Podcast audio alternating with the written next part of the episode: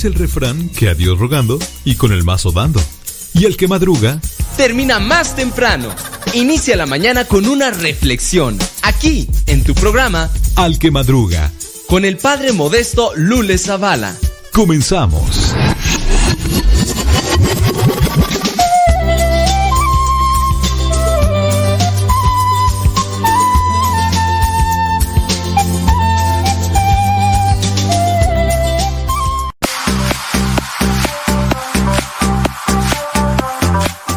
Muchísimas gracias. Qué bueno que están ahí conectados con nosotros.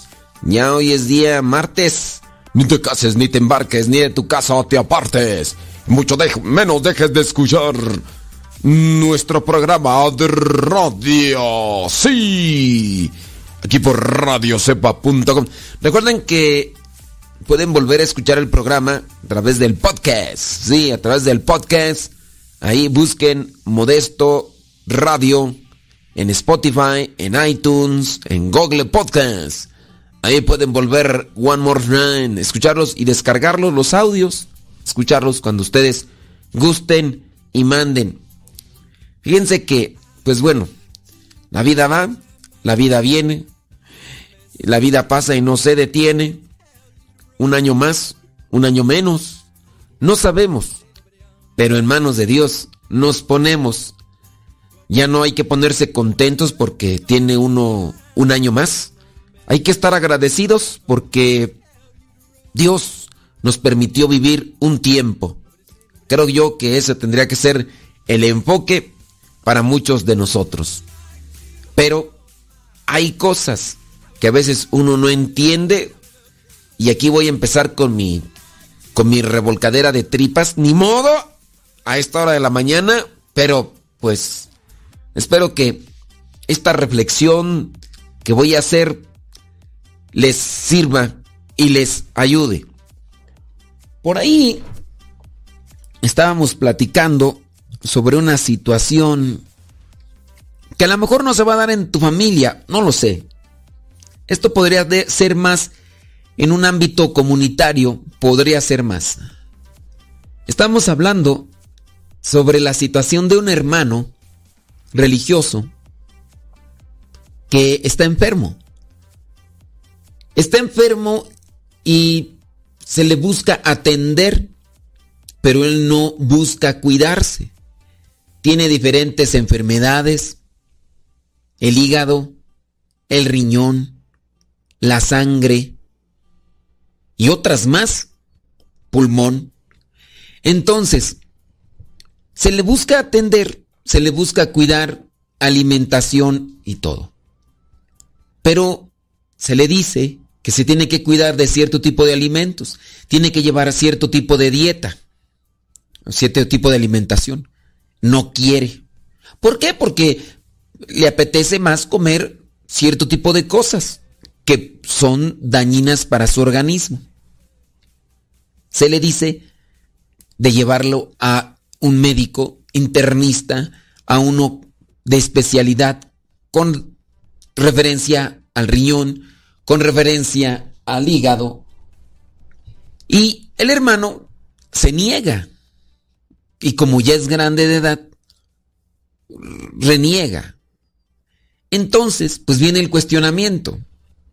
Su situación de salud tiende de un hilo, porque no se cuida si es que se le da la alimentación que necesita para que su organismo se restablezca, eh, él busca la manera, este hermano, de, comprar cosas para deleitarse en su, en su, pues, en su gula, eh, porque esa es gula. Y obviamente, porque es una persona ya mayor, no, no estamos hablando de un 80, no, no, pero si es una persona grande, pues no no quiere ir a un médico especialista porque dice que ya sabe lo que le van a decir y todo lo demás, ¿no? Entonces maneja una cuestión de salud a sus ganas, a sus modos, a su capricho. Y su situación ha empeorado, pues obviamente por la falta de atención, la falta de alimentación eh, y la falta de cuidado. Y a pesar de que se ha puesto en situaciones difíciles, no quiere y no quiere. Y ahí platicábamos y bueno, ¿qué hacer? Y entonces estaban mirando pues que si se le obliga o si se le va a forzar.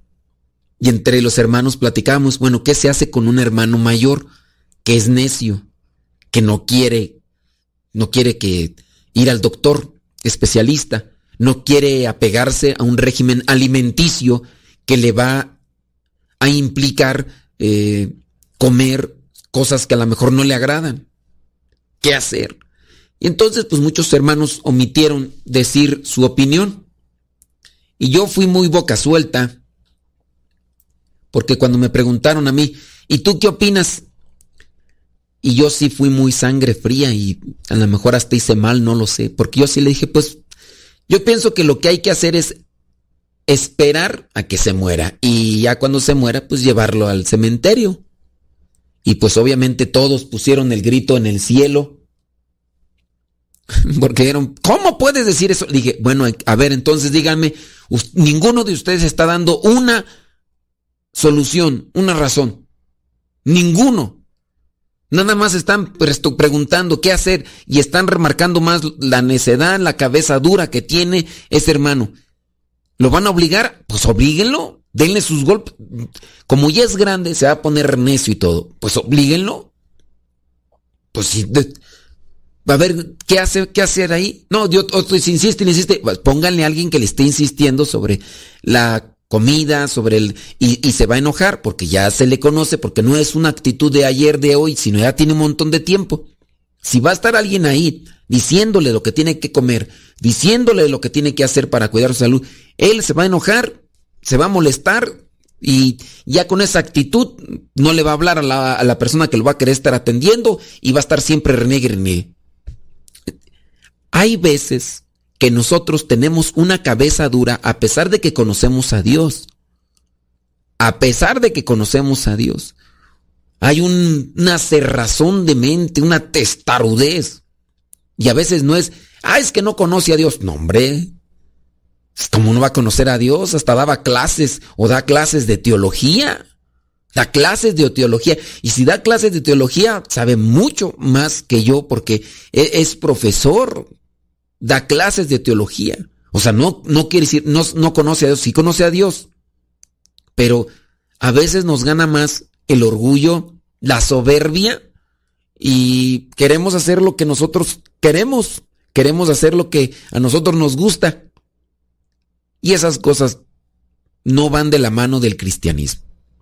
Eso, mm, miren, yo, yo les dije, pues es que si, si él mismo no se cuida, es porque no se quiere. Si él se pone a pensar que mientras más tiempo esté, más puede ayudar a la gente, eso quiere decir que tampoco piensa en la gente. Piensa más en su tragadera. Piensa más eh, en lo que le gusta. Porque ya le dijeron de la diabetes, le descubrieron debajo de la cama un montón de chucherías prohibidas porque perjudica su salud.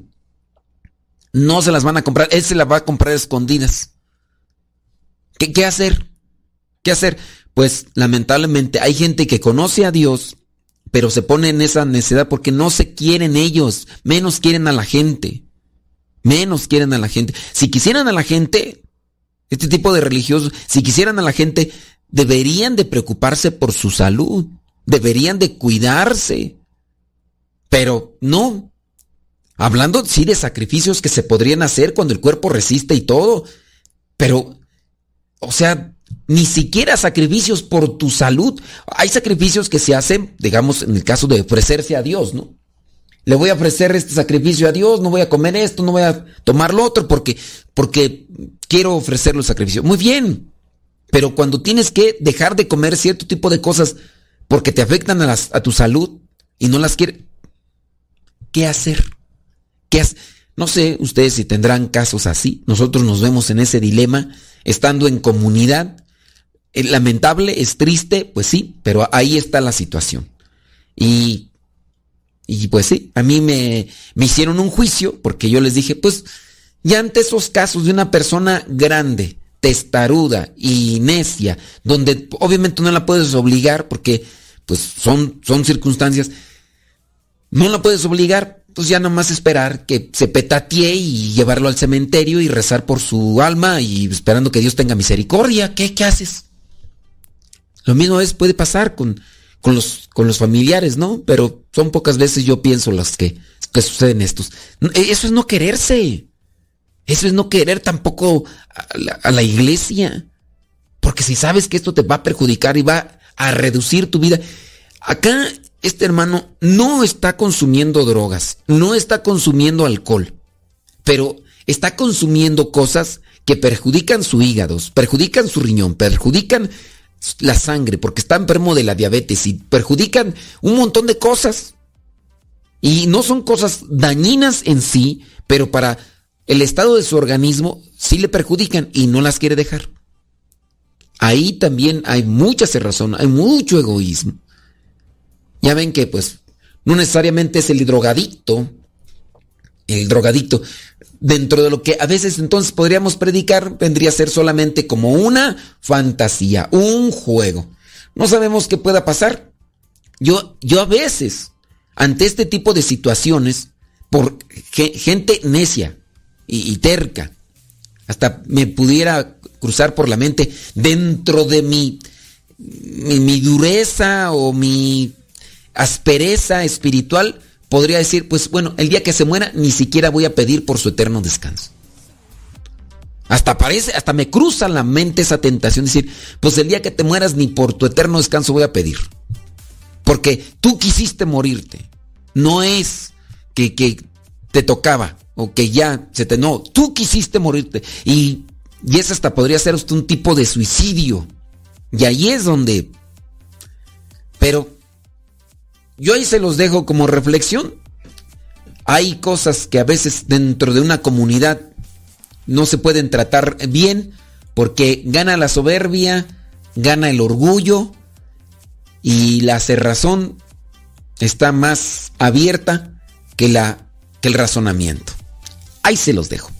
Vamos a ponerle enjundia a esto y que este tipo de situaciones pues no, no se repitan, ¿verdad? En nosotros. Vamos a hacer una pequeñita pausa hoy a día martes. Ni te cases, ni te embarques, ni de tu casa te apartes. Martes 16 de noviembre sin ti. Voy, pero ya regreso. No se vayan.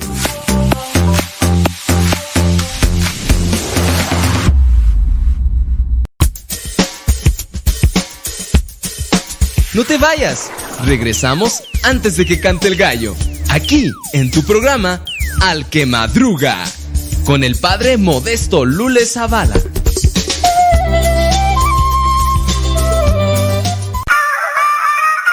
Aquí somos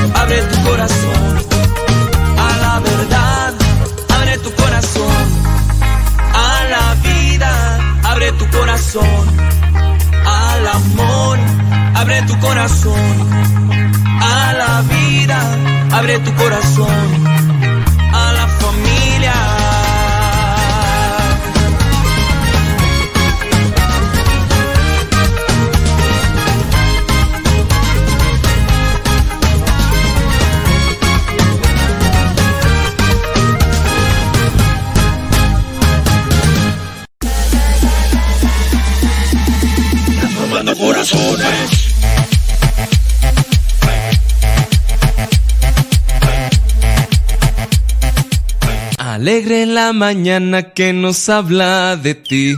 Alegre la mañana. Ya estamos de regreso en el programa Al que Madruga con el padre modesto Lule Zavala.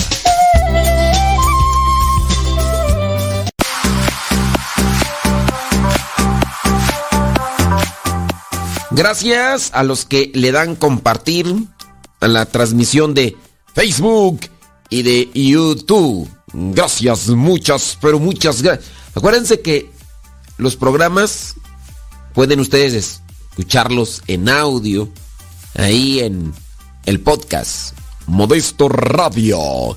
Y si ustedes quieren mandar un problema familiar o una pregunta, nuestra dirección de correo electrónico, si ustedes todavía usan, el correo electrónico es padremodestomsp.gmail.com Padre Modesto MSP arroba gmail.com. Es muy sencillo. Padre Modesto MSP. Y ya. Padre Modesto MSP. Está muy largo, ¿verdad? Arroba gmail.com. Y pues ya, ahí, ahí nos lo mandan. Por si quieren. Thank you very much. Vamos a ponerle rayas al tigre un día más, un día menos. No sabemos. Pero en manos de Dios nos ponemos, que sea lo que sea. Pero con, con actitud. Con actitud. Sí, hay que, que buscar siempre, ¿no? Sobre esta situación. Fíjese que ayer, con lo de la misa y, y la reflexión que hacía yo de, del Evangelio, pues yo presentaba de cómo muchas veces no miramos el daño que hacemos a los demás con nuestra mala actitud. El daño que hacemos a los demás con nuestra mala actitud. Uno puede incluso hasta debilitar la fe de los demás y a veces no nos damos cuenta. A veces no nos damos cuenta, pensamos que con nuestra mala actitud solamente nos estamos perjudicando nosotros y no. La verdad es que no. Pero, en fin, espero que podamos hacer una reflexión más constantemente sobre esta situación. Vámonos a preguntas. Preguntas y respuestas. Dice este, quisiera saber cómo es la mejor manera de manejar esto en el nombre de Dios. Mire, Padre, pedimos, mm, perdimos, dice. Perdimos, eh, di- dice que perdieron a su papá hace más de tres años. Y la familia ya no fue la misma. La hermanita de 14 años en aquel tiempo no tuvo consejo del papá, que era muy apegado a lo que Dios manda. Dios dice y Jesús quiere. Cada domingo todos íbamos a misa. Mm, la muchachita. Ah, ok, dice que también rezaban el rosario todos los días y todo el tiempo ponía en alto las enseñanzas del Señor.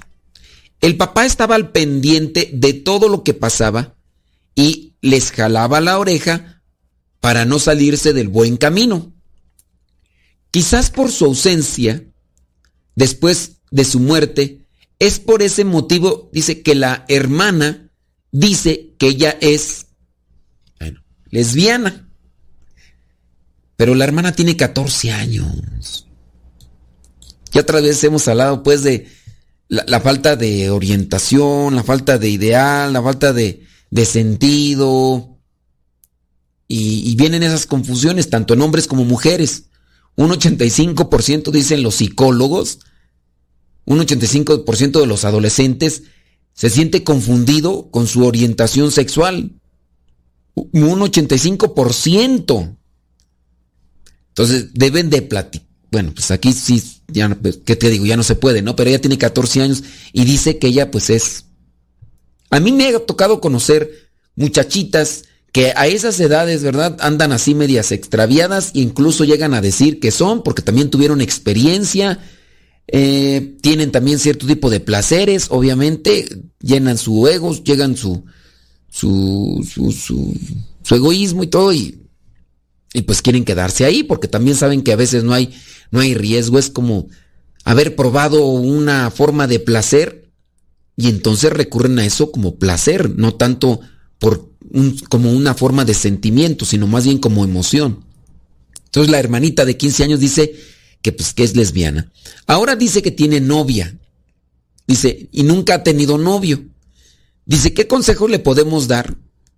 Dios la acepta así como es. Miren, aquí pues hablamos de una confusión. Eh, son pláticas realmente con cientud, no, con...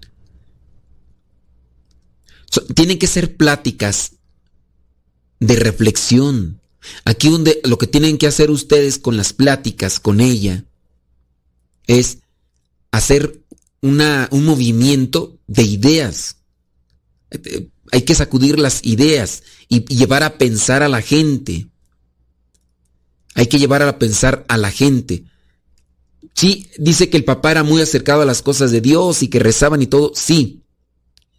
Pero dentro de las cosas de Dios no es solamente reza, ve a misa, sino que incluso hay que cuestionar qué es lo que ellos piensan de Dios para que tengan una experiencia a su modo, a su, a su edad. Porque pues a muchos de nosotros, y yo creo que ustedes también saben de papás que estuvieron llevando a sus hijos y a sus hijas a las cuestiones de fe más como una imposición, más como una tradición, más que como un, un comportamiento. Y, y entonces ya después no se razona. Entonces, las pláticas que yo creo que se deberían de dar con estas personas es llevarlas a, a mover cuestionamientos. Con los pocos que yo he platicado, que se dejan, y porque también me buscan para platicar, lo que hago yo es tratar de remover ideas. Decir, a ver, tú dices que esto, esto y esto, por esto, pero esto y lo aquello. A ver, entonces, si tú dices esto, ¿cómo puedes afirmar esto otro? Entonces, hay que estar haciendo remoción de conceptos. Porque a partir de los conceptos comenzarán a hacer una reflexión, una reflexión, un cuestionamiento y puede ser que se dé un, un reacomodo de sentimientos.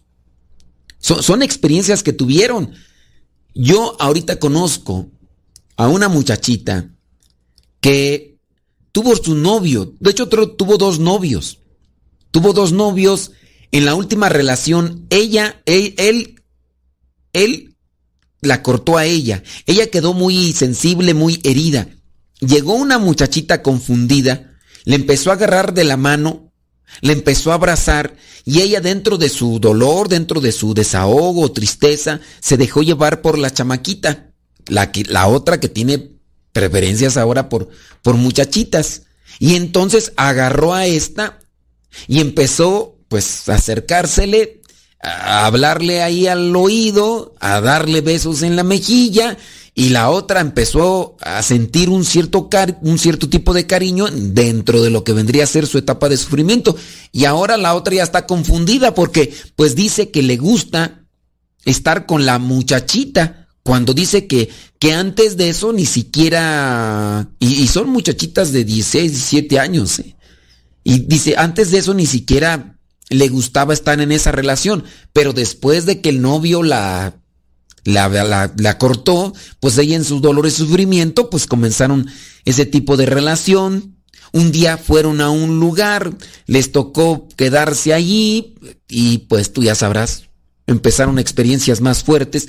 Y obviamente, pues con ese tipo de experiencias se experimenta el placer y también un cierto tipo de, de calor humano que esta muchachita teniendo ese tipo de vacío, pues se dejó llevar, quiso experimentar y se quedó con el gusto. Entonces yo le pregunté, le dije, a ver, tú dices que esa muchachita así y así, antes tenía novios, ni siquiera pensaba con tener una relación con una muchacha. Esta otra llegó y ahora andan las dos juntas. Y ya la otra dice que, que le gusta esa relación. Entonces, la mayoría ahorita de los que yo conozco dicen que para los dos lados. Para allá y para acá. Dependiendo cómo anden. Hoy andan con esta forma de sentimiento para allá. Ah, ya no, ya se cansaron porque la otra persona era hostigosa, era no sé qué, ahora se va para allá. Y, así están. Entonces, no es amor, es placer. Y en, dentro del placer, pues, a ti te dicen, fuma esto, prueba esto, así, respira esto y te produce un efecto y ahí está la gente y sabe que le afecta, sabe que no es correcto, pero ahí está porque está en búsqueda del placer. Entonces, hay muchas cosas que se tendrían que platicar a profundidad con aquellos que tienen este tipo de, de sentimiento, de preferencia. Pero sí se necesita pues tener ya bases. A ustedes les hace falta leer libros que, que, que van en esta temática. Lamentablemente ahorita no me acuerdo de los libros, pero hay muchos libros de estas temáticas, incluso conferencias que vendrían a completar o a complementar lo que son las reflexiones que se presentan en los libros para que ustedes puedan ayudar con lo que yo les diga como cuestionamiento puede servirles solamente para inquietarles a buscar. Hay muchos libros de lo que son estos homosexuales convertidos, homosexuales que hicieron la experiencia en la misericordia de Dios. Y, algunos de ellos dicen, pues, han dejado de sentir esa atracción la han dejado de sentir y otros saben lo que es correcto y buscan lo que vendría a ser un control de emociones o de, inclinaciones. Pero, y han escrito sus libros, incluso por ahí está, pues ahorita solamente que me viene así a, a la mente porque es el que he estado leyendo, el de un homosexual alcanzado por la misericordia de Dios, de Rubén García, y él presenta las consecuencias de adentrarse dentro de un camino de libertinaje homosexual. Un homosexual alcanzado por la misericordia de Dios, de Rubén García. No sé dónde lo venda, no sé cuánto cuesta. No, a mí me lo ha regalado dos veces. Y, y en ese caso, pues obviamente tú lo vas a leer y te vas a dar cuenta hasta dónde se adentran estas personas y sufren, sufren en todo sentido. Rubén García mismo que está eh, contaminado de sida. Y pues bueno, él lucha y ustedes saben que pues es una, una situación de enfermedad que va desgastando su cuerpo. Entonces, papás, pónganse las pilas, es momento de leer, es momento de instruirse para que puedan tener un fundamento y ayudar a sus chamacos. Me voy, pero ya regreso. Don't go away, dijo el gringo. I'll be back.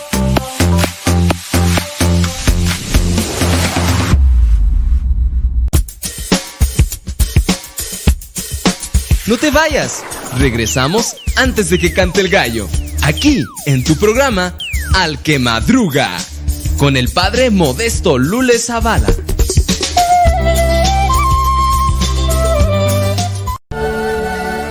Nuestra familia está formada por muchas razas.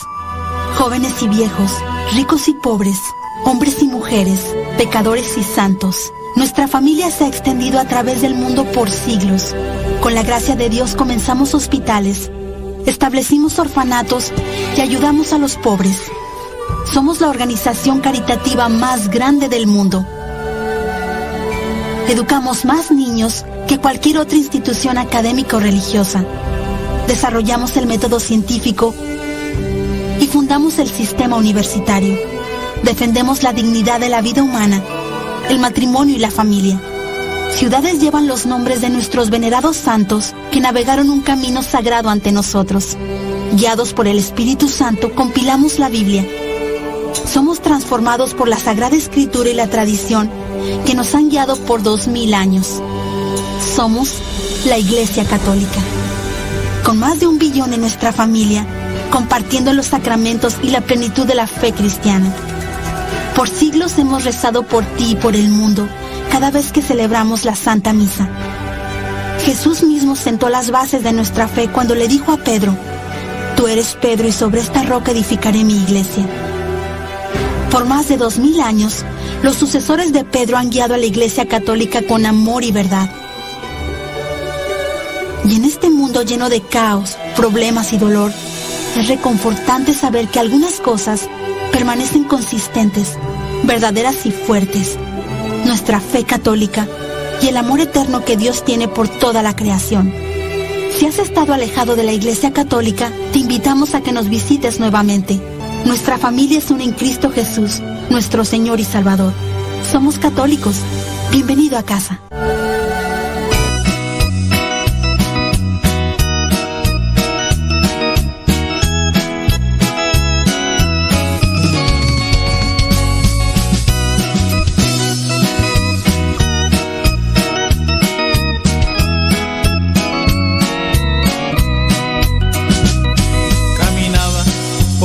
Vida sin sentido, entre sueños que no dan felicidad. Poco a poco fui llenando de amargura este corazón de odio y de maldad. Presa fácil para un mundo que te ofrece en los vicios su falsa felicidad se me revelaba y me llevó a Jesús, a la verdad. Cuando alguien me habló de Jesús y me dijo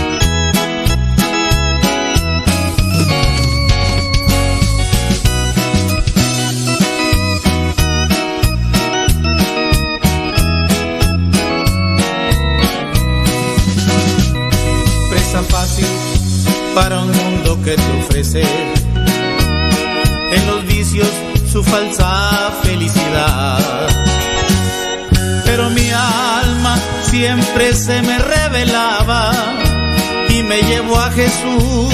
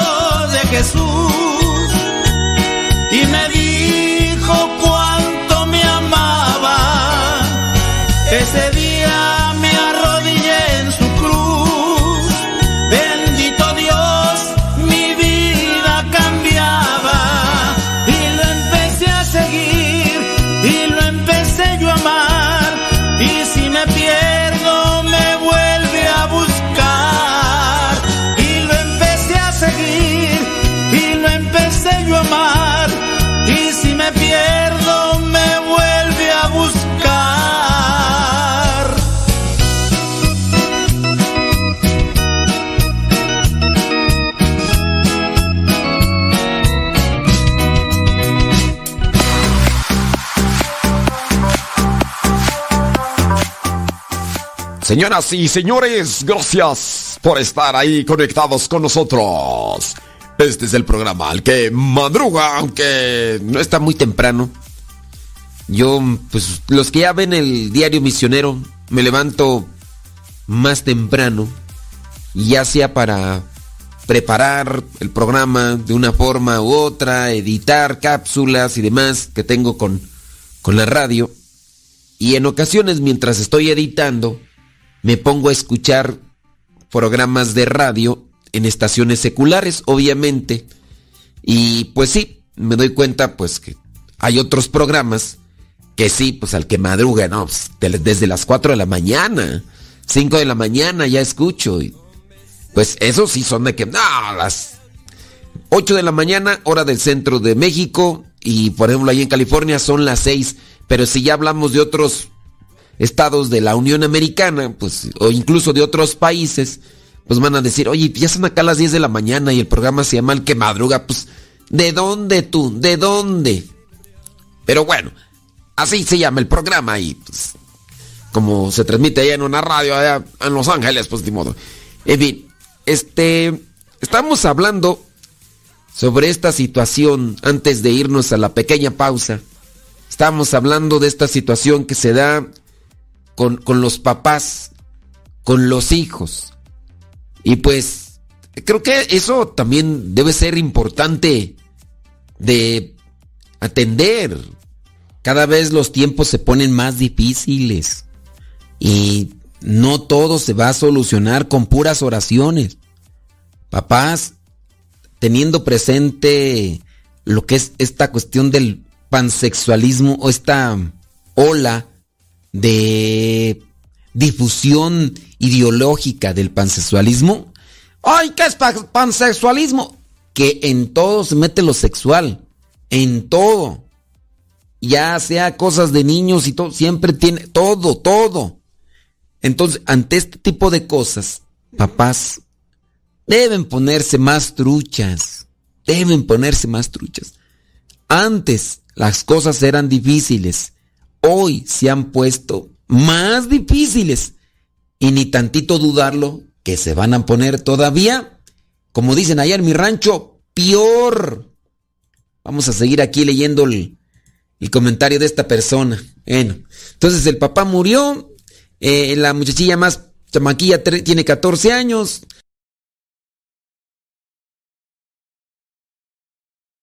Las cosas, pues, ahora dice que ya incluso la muchachilla tiene novia. La muchacha tiene novia. Dice que todos los hermanos y hermanas aceptan. Y dice que la quieren como es. Pero la mamá que vive con ella siempre le dice muchas cosas. Por ejemplo, la mamá le dice a la hija de 14 años, tienes el diablo metido, cochina, loca, pecadora. Mira, yo puedo suponer que tu mamá, ya de estar grandecita, y que tu mamá trae el chip con el que nos hablaban antes.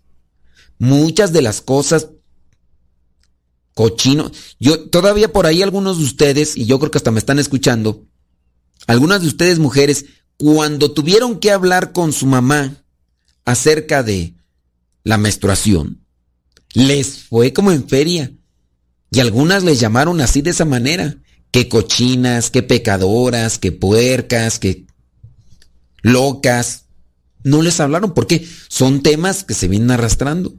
Ahora, no es que se acepte como decir, te doy cancha abierta, haz lo que quieras. No, hablando de 14 años, se tiene que hablar de la sexualidad para aclarar ideas, para orientar. Y ese es el problema, que no, no se tiene conocimiento y no se está abierto a un diálogo. Y por ejemplo, en el caso de la mamá, pues, ¿qué es lo que más va a hacer? Pues va a ponerse allá, echarle de tumbas al, a la muchacha, pecadora, loca, cochina. ¿Se te metió el diablo? Te voy a llevar con el padre para que te saque el diablo, le dice la mamá. Y también le dice que cuando se muera se va a ir al infierno. Este tipo de insinuaciones no ayudarán a crear una reflexión y un cuestionamiento sobre su situación de vida a la muchachita.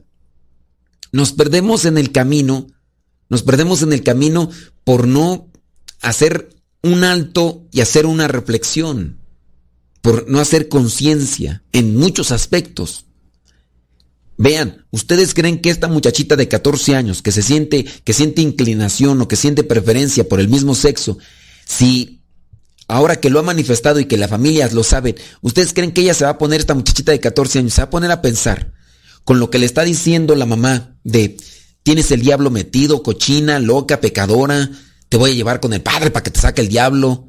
Y también le dice que cuando te muera, cuando se muera se va a ir al infierno. ¿Ustedes creen que va a ponerse a pensar esa muchachita y decir, ah, no, sí, voy a dejar esto que, que siento, lo voy a dejar a un lado? No, más se va a encaprichar y su enojo. Dice, eso último ella me ha dicho que le da miedo, porque dice que ella no quiere condenarse. Mm, ¿Quién, ¿Quién no quiere condenársela? Tu hermana de 14. Dice, yo quiero llamarle la atención a mi mamá por su actitud pero le prohíbe a mi hermana rotundamente que me cuente. Y pues, como mi mamá es muy agresiva, por eso no le busco problemas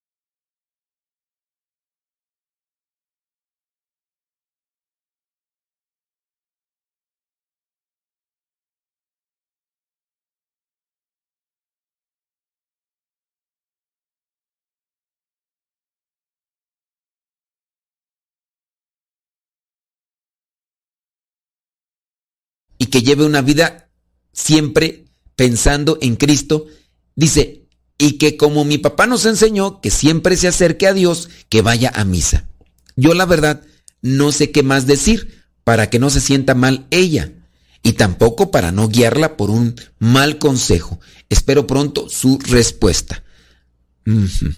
Bueno, pues miren, esta situación eh, hay que tratar con, con amor, con misericordia, pero también necesitamos tener elementos y, tener una, un enfoque, una preparación, porque, miren, tenemos que hacer el bien siempre.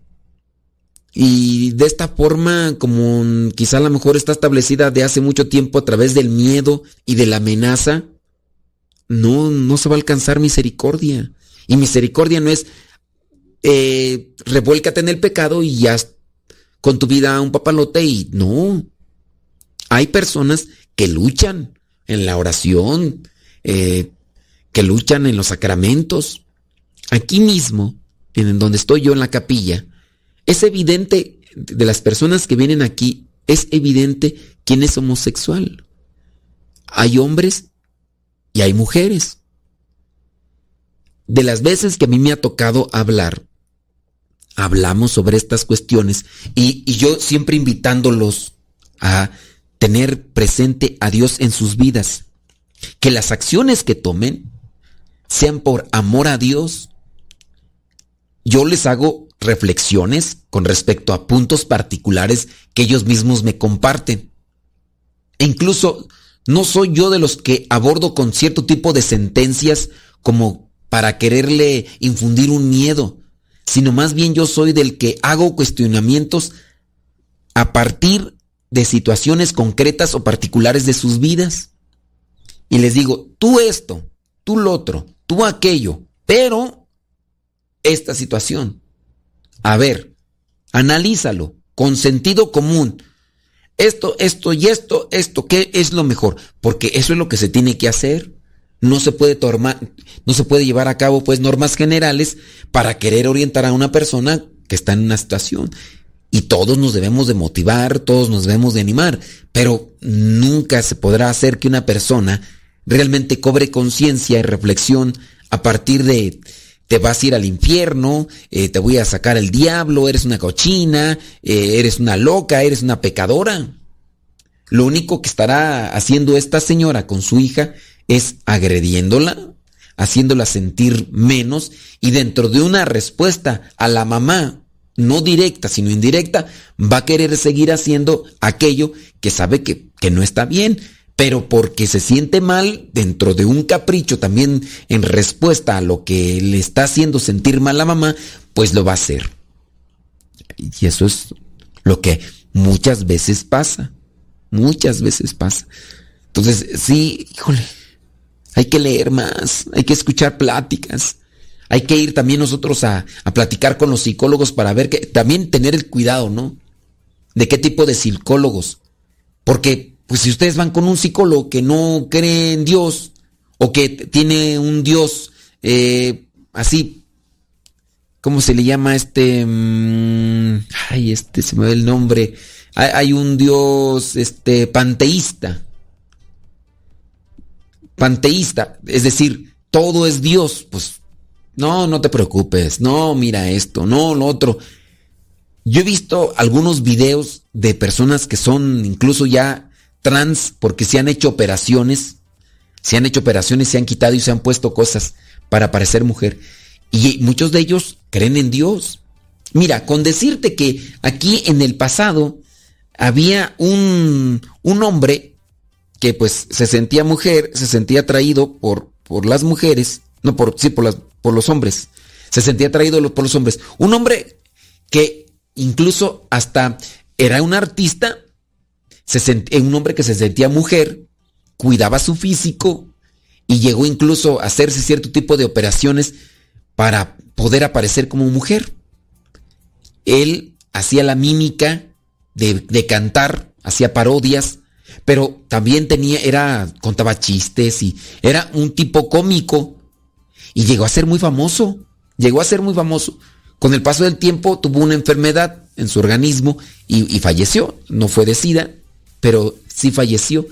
Y dentro de lo que era su, su enfermedad o su situación, en los últimos días, él sabía que había cosas que no estaban bien, pero aún en su sentimiento o en su inclinación buscó a Dios. Y porque yo miré las entrevistas dentro de este señor que, que, se vestía como mujer y que parecía a veces que hasta más mujer que otras mujeres, y junto con otros compañeros así, sacaban parodias de, cantantes y demás. Y al final, pues también busco estar bien con Dios. Sí, yo sé que, que ya le atinaste. Y pues a uno no le toca juzgar, ¿no?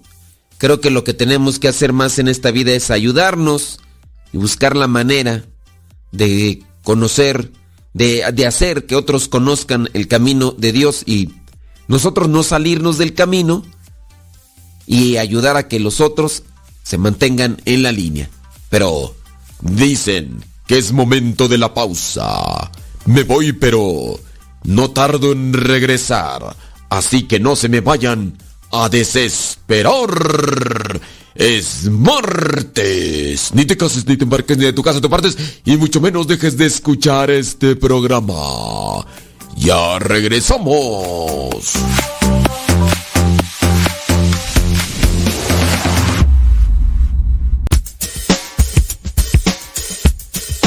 No te vayas. Regresamos antes de que cante el gallo. Aquí, en tu programa, Al que Madruga. Con el padre Modesto Lule Zavala.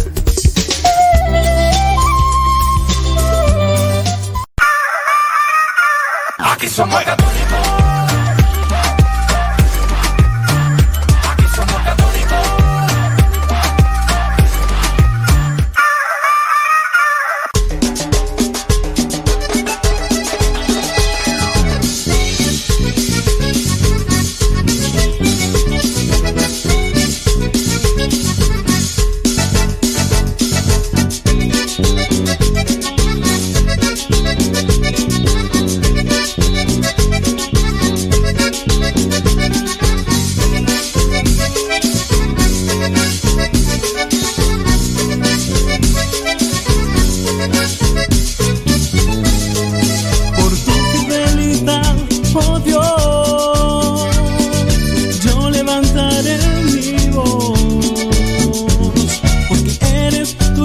De Israel, que mi canto sea un incienso a tus pies.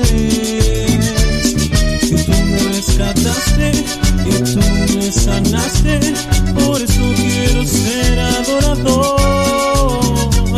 Y tú me rescataste y tú me sanaste, por eso quiero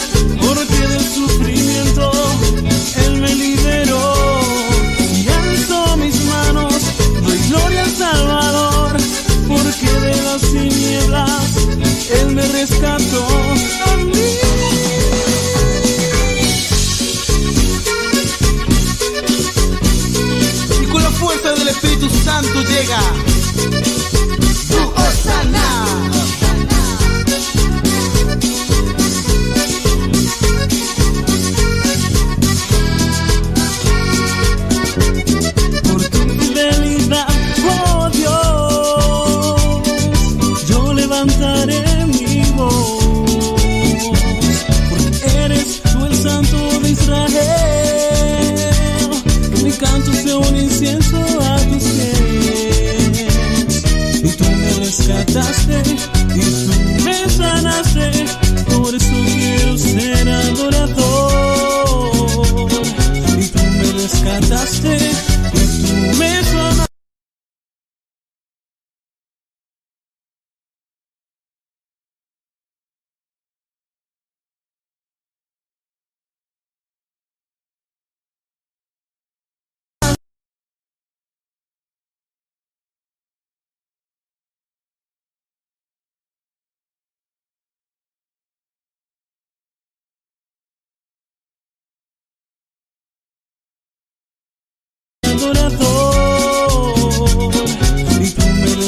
tú me no el Salvador porque de las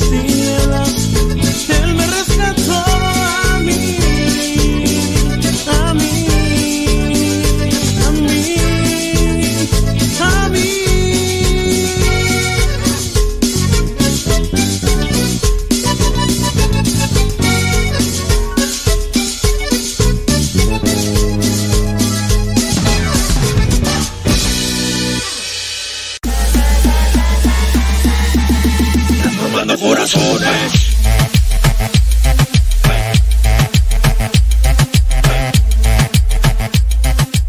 Alegre la mañana que nos habla de ti. Alegre la mañana. Ya estamos de regreso en el programa Al que Madruga con el padre modesto Lule Zavala.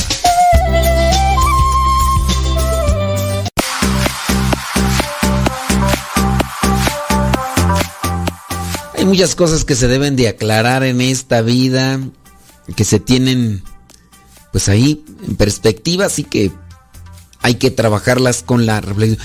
¿Sabe? Una de las cosas que yo creo que a muchos de nosotros nos, nos afecta es no darnos tiempo para leer, para cultivar nuestro conocimiento, conocer, conocer más de las cosas de la vida, abstenernos de hablar de cosas que todavía no tenemos un conocimiento y querernos apegar o querer llevar a cabo situaciones de vida que a nosotros nos dieron o que a nosotros nos pasaron.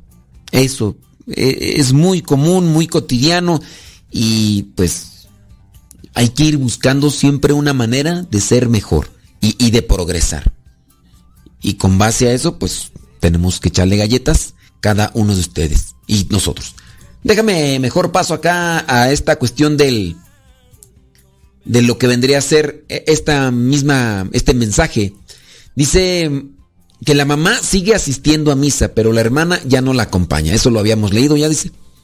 Yo le he dicho que Dios nos ama a todos y que lo que ella debe hacer es la abstinencia. Esto ya lo habíamos leído, ¿verdad?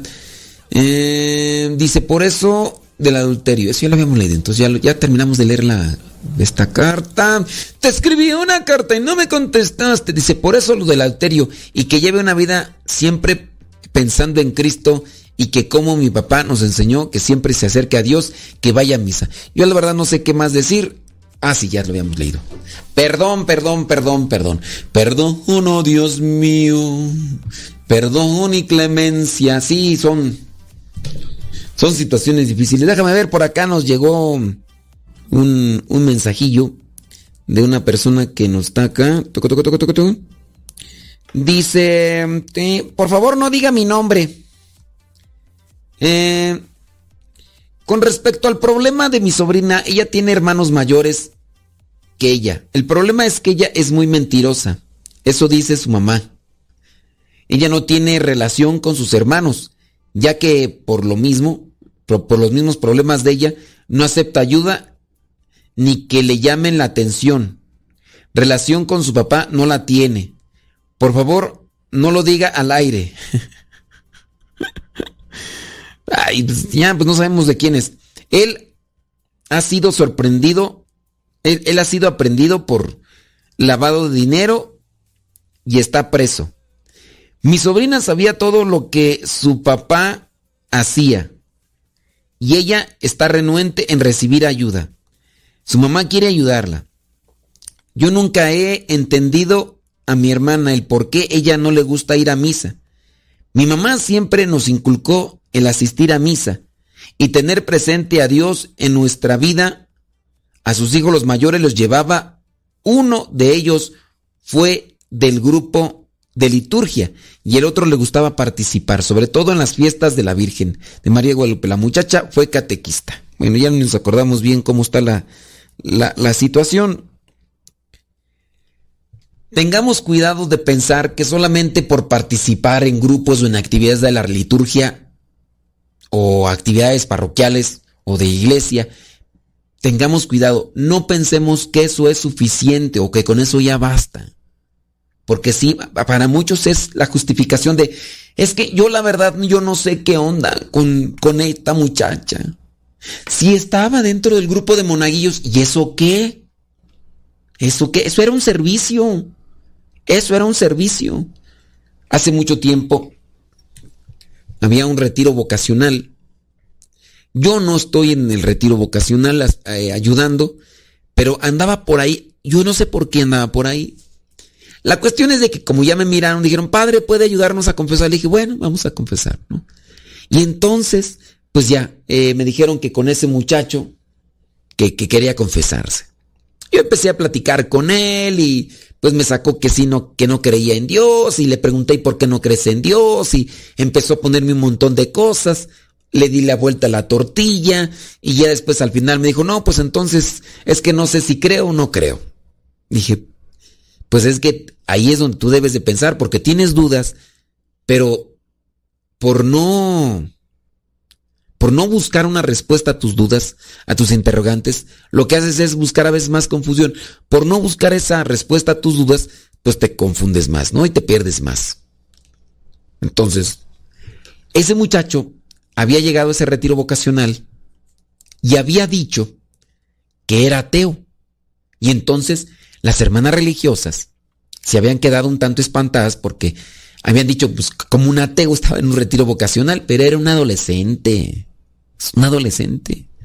Entonces cuando platicamos, pues yo no es que sea muy chicho yo, ¿verdad? Pero pues por lo menos pongo atención en las cosas que dice y después se las devuelvo, pero con una interrogante, de manera que busco o trato hacerlos pensar.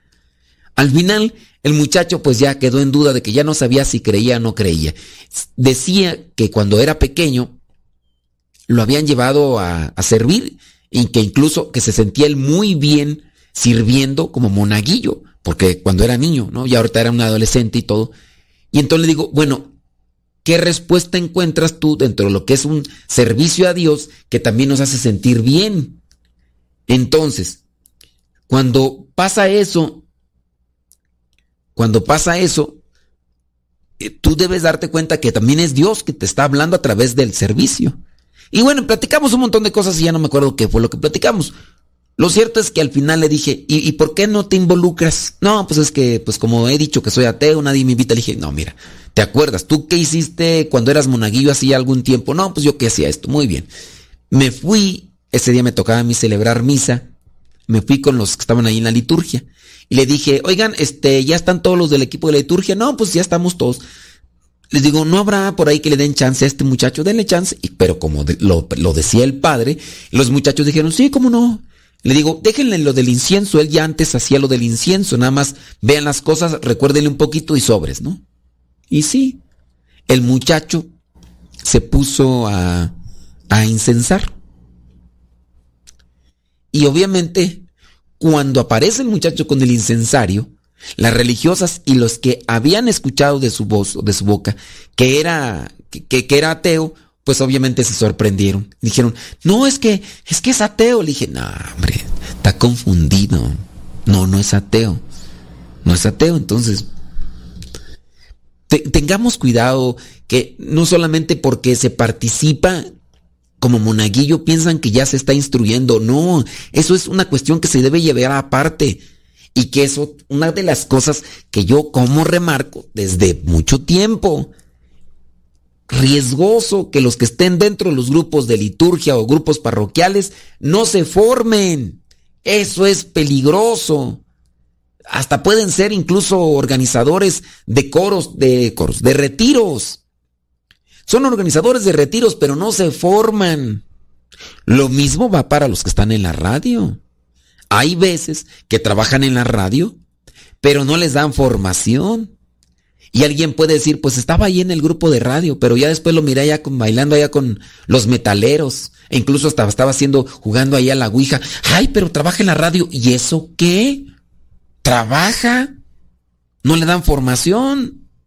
Si le dieran formación, que pues obviamente los están en el coro parroquial, que le dieran formación. Nomás va a cantar, va a cantarle a Dios, pero no sabe ni a quién está cantando. Esas son las cosas que se deben de cuidar dentro de una situación de iglesia. Pero lamentablemente no se hace. El párroco no se preocupa por sus grupos de iglesia para que estén formados en la fe. No se preocupa y obviamente, pues con el paso del tiempo pueden cometer un pecado, pueden estar en situaciones que, no son, que no son cristianas y va a decir la gente, oye, pero pues, pues es que él estaba, no. Por eso era esto, la de la muchacha y todo eso. Que ya no vamos a leer pues aquí el, problema para actualizarlo porque pues dice que no lo diga al aire, pero pues ya ni me acuerdo de qué problema era ni nada, pero pues, en fin. Ahí, ahí lo vamos a dejar. Tengan cuidado también pues con sus hijos, ocúpense ustedes. Es algo que Pareciera ser, es, iniciamos el programa hablando de una cuestión de salud. Hay personas que están enfermas y comenzarán a tomar medicamentos para detener una enfermedad o los síntomas de una enfermedad. No cambian su régimen alimenticio. Las pastillas o los medicamentos, las sustancias químicas que pueden estar tomando, en realidad no van a tener una eficacia para quitar la enfermedad que está padeciendo la persona. Porque no hay un cambio de vida. Están tomando químicos para detener dolores o síntomas de una enfermedad. Pero si no cambias tu modo de alimentación, si no lo cambias, si no cambias, no vas a, no vas a tener resultados. Si no tienes una vida más saludable en todos los sentidos, no, no habrá una mejora en tu vida. Así puedas estar también tú en los grupos de iglesia, pero si no tienes formación, instrucción, evangelización, experiencia de Dios, pues sí, ay, pero ¿cómo puede ser posible? Mira, ahora está viviendo en unión libre y, eso que estuvo 30 años ahí de coordinador del coro, pues sí, pero pues así pasa cuando sucede. Así pasa cuando sucede. Este ya, bueno, vámonos a una pequeñita pausa, señores, señores. Y ahorita, ahorita regresamos. No se vayan. Don't go away. I'll dijo el gringo. Martes, ni te cases, ni te embarques, ni de tu casa te apartes. Ya estamos de regreso.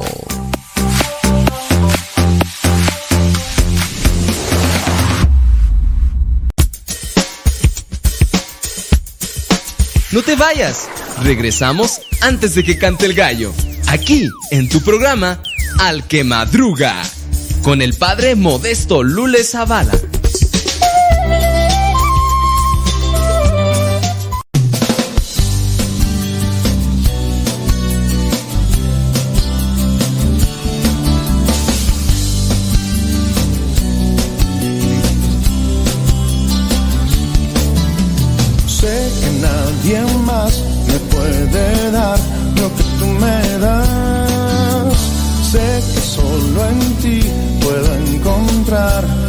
Es la verdad.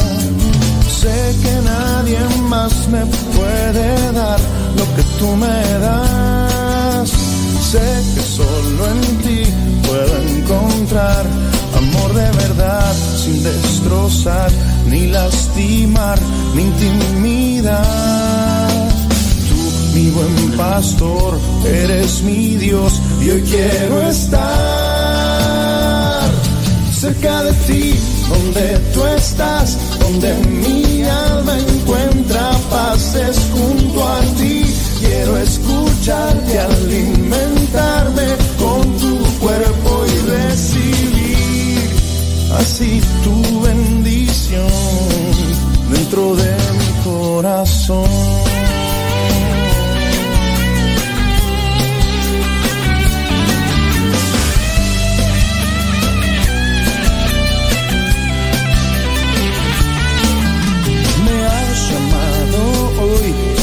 Responder a tu invitación. Buscas un encuentro personal con mi corazón, es tuyo hoy. Ven, tómalo, acéptalo. Un poco es lo que hay en mí, si así tú lo quieres, úsalo cerca de ti, donde tú estás, donde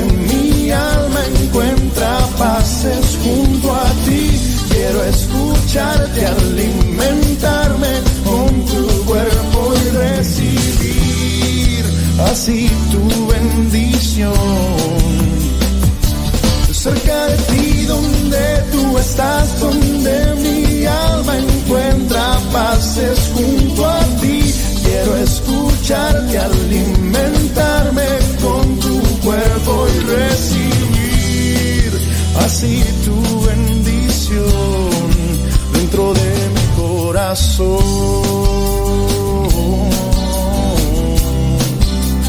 De mi corazón.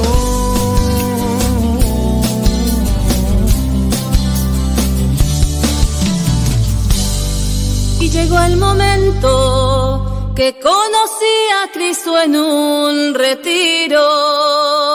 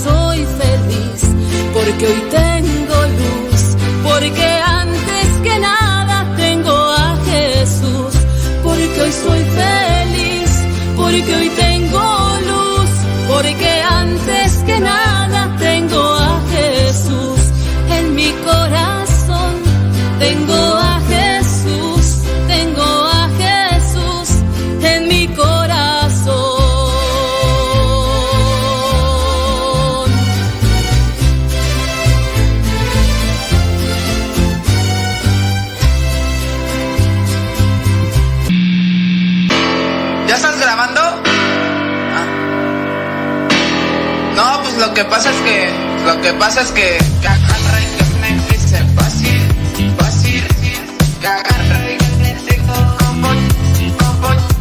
Y nos falló el internet hace ratón, hombre. Ay, Dios mío santo, dos veces.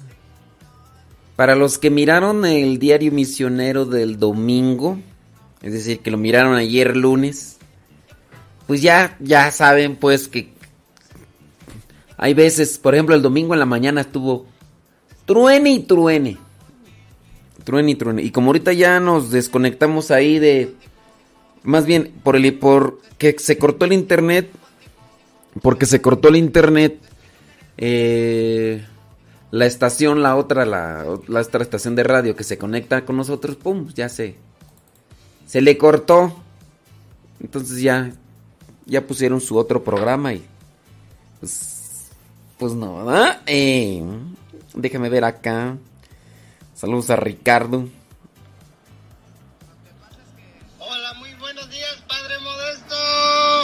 Feliz día, que Dios me los bendiga a usted a todos los radioescucha. Un gran saludo desde Los Ángeles, California.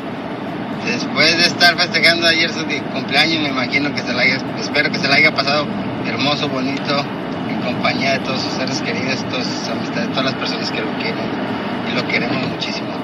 Saludos, padre. Muchísimas gracias por todas sus oraciones.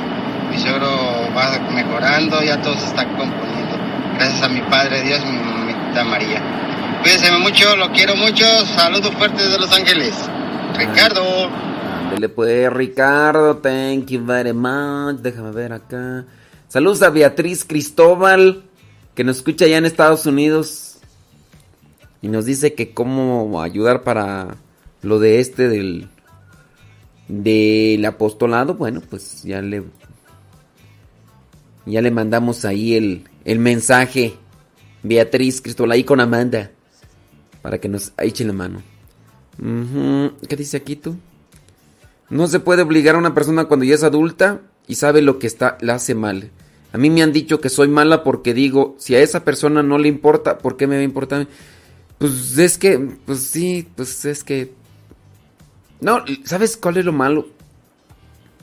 Que son personas que, que conocen a Dios. Pero aún así no se quieren cuidar. O sea, les dicen, tienes diabetes, tienes problema en el riñón, no debes de comer esto. Y como ya son personas grandes, yo ya estoy cascabeleado. Ya. Ya entré, ya entré a tercera edad, ¿no? Porque es cada 45, ¿no? Cada 45, cada. eh, 15, 30, 45. Sí, ya, ya pasé. Ya entré en la tercera edad. Ya entré a la tercera edad. No, el, esta hermano está ya. Ya está más de la tercera edad. y no entiende. En fin. En fin. En fin. Saludos a Marta Juan Torres. Dice que ya va a la chamba. Haciendo su video del diario misionero. Nos mandó un video y ahorita lo ponemos ahí. Buenos días, Padre. Dios lo bendiga. Aquí ya, este, con la gracia de Dios, ya rumbo al trabajo. Con un poco de frío, pero aquí vamos, no importa. A echarle rayas al tigre, como usted dice, y con muchas ganas. Aquí empezar a, escuchar la programación y hasta que no lo permitan, ¿verdad? En el trabajo o hasta que se le acabe la, la batería del celular. Gracias, Padre. Dios lo bendiga. Bye. Hay que. Yo, yo lo que he hecho hace ya. Hace mucho tiempo compré una pila. Y la pila es así como para cargar dos veces el celular. Entonces, yo cuando salgo, que casi no salgo, ¿verdad? Cuando salgo, cargo esa pila y.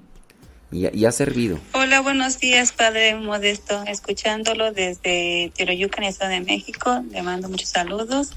Este, mi esposo le va a mandar saludos también. Hola Padre Lule, que tenga un bendecido día y vamos a echarle los kilitos. Eso. Y también mi hijo Alexander. Hola, padre Lule, lo felicito mucho.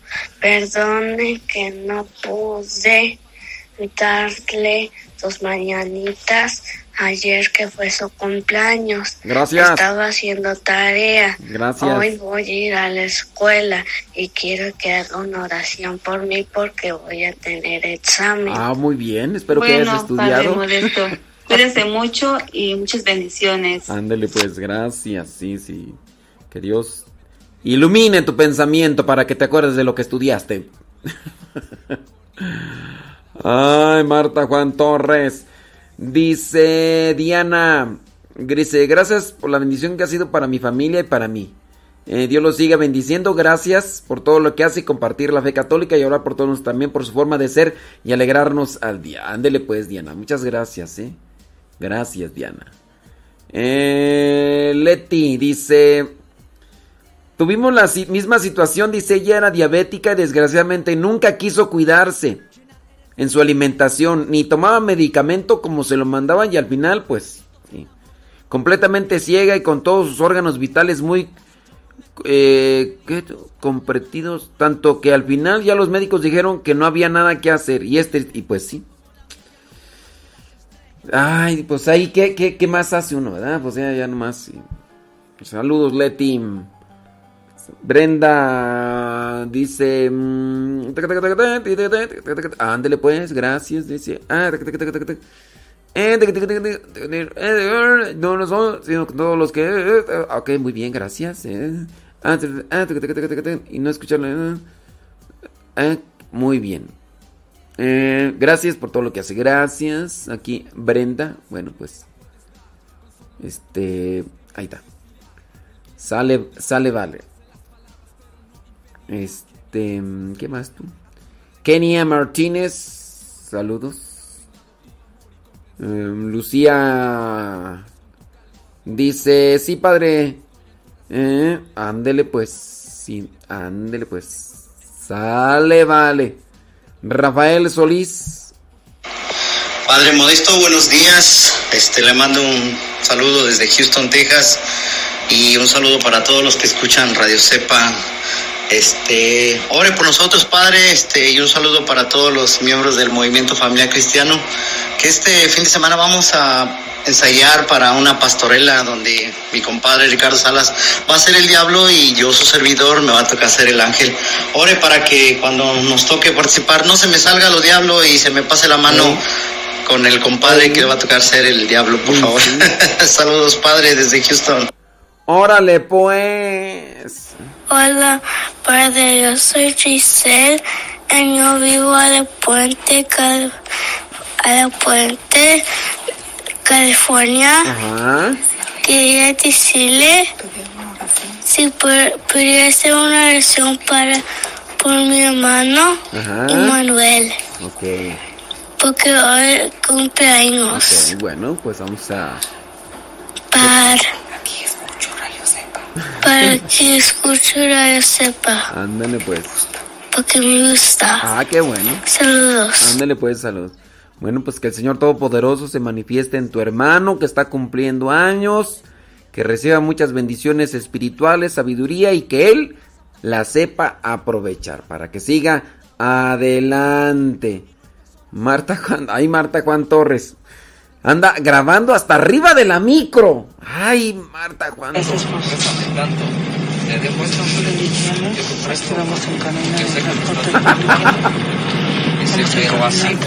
Ay, Marta Juan Torres. Ella va escuchando el programa y está grabando video.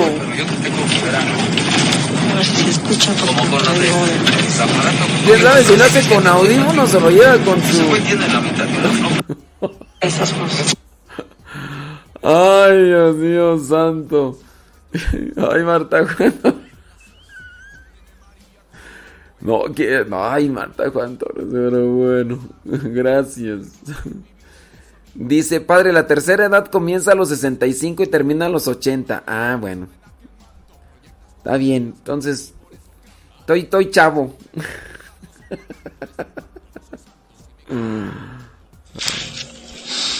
Saludos, Padre Modesto. Saludos desde Norte Carolina. Mi nombre es Francisco. Un saludo para mi hija Jacqueline que anda aquí trabajando. Andamos trabajando en los, en los chingos. Y un saludo también para mi esposa Leti Hernández. Los saludamos desde acá, desde las Carolinas. Un fuerte abrazo, Dios lo bendiga, Padre. Aquí escuchándolo, escuchando Radio Cepa. Gracias. Padre, muy buenos días. Soy Francisco Javier, aquí en Carolina del Norte. Le mandamos un saludo a mi esposa Leti, mi hija Sofía y mi hija Jacqueline. Estamos aquí comiéndonos unos ricos taquitos de barbacoa de borrego con sus rabanitos, su cebollita, su cilantro. Buen provecho para todos, Dios los bendiga y también queremos un minuto de fama, por favor. Gracias. Saludos a Maribel Gutiérrez. Que. Ay, Maribel. Anda en su tierra. Dice que no puede dormir. Porque hace mucho calor. Hace mucho calor, dice. Y como anda en el rancho, las gallinas, las vacas, los grillos. Pues no. ya pasamos tu saludo, Maribel Gutiérrez. Muchas gracias por tu generosidad y por tu ayuda. Sí. Sí, gracias a Maribel Gutiérrez y a mm, Betty Galván. Muchas gracias. Ya con eso vamos a poder estar más al tiro con lo de los evangelios para podérselos mandar a la gente, porque luego sí de repente se atoraba esa cuestión. Así que muchísimas gracias, Maribel. Gracias. Que Dios te siga bendiciendo. Y que, oye Maribel, si no te puedes dormir, ahí donde, donde andas, busca el té de azares. A lo mejor con ese te duermes. busca el té de azares y lo mezclas con anís de estrella y de una vez buscas el té de té de querer té de... No, el té de tila. Busca el té de tila. Busca el té de tila ya. Sí. Busca el té de tila y el té de azares y a ver si con eso ya... ¿Quién sabe si nos estará escuchando Maribel? Es que ahí de repente dice que no alcanza la señal allá en donde anda. Pero ya me mandó un video ahí de las gallinas y todo. En las mañanas no sé qué tan fuerte está el calor, pero es que es tierra caliente. Híjole, no. Yo me acuerdo una ocasión que fui a... ¿A dónde fui tú? A Lázaro Cárdenas. Pasamos en las madrugadas ahí por el infiernillo, por Nueva Italia.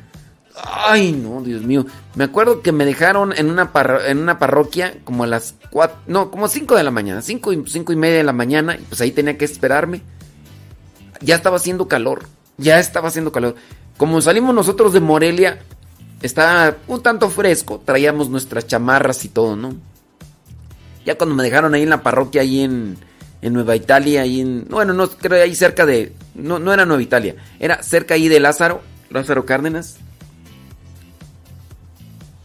Este. Ay, no, Dios mío santo. Ay, yo de veras ya pedí esquina y eso eran las cinco y media, seis de la mañana. La misa era hasta las seis o siete, no sé. Y pues, no hombre, qué barbaridad, qué barbaridad. Y, ya después, pues sí, ya, ya, pues no. Dice, estoy a seis horas de Lázaro Cárdenas. Mucho calor. Y, ah, bueno, pues, ya me imagino. No, no, no, Maribel ya dice que sí está escuchando. Ay, no, Dios, santo. Yo de veras, oh, no, no, no, yo sé que uno tiene que ser sacrificado, pero ay, no, yo, yo, me, yo me sacrifico trabajando, desvelando.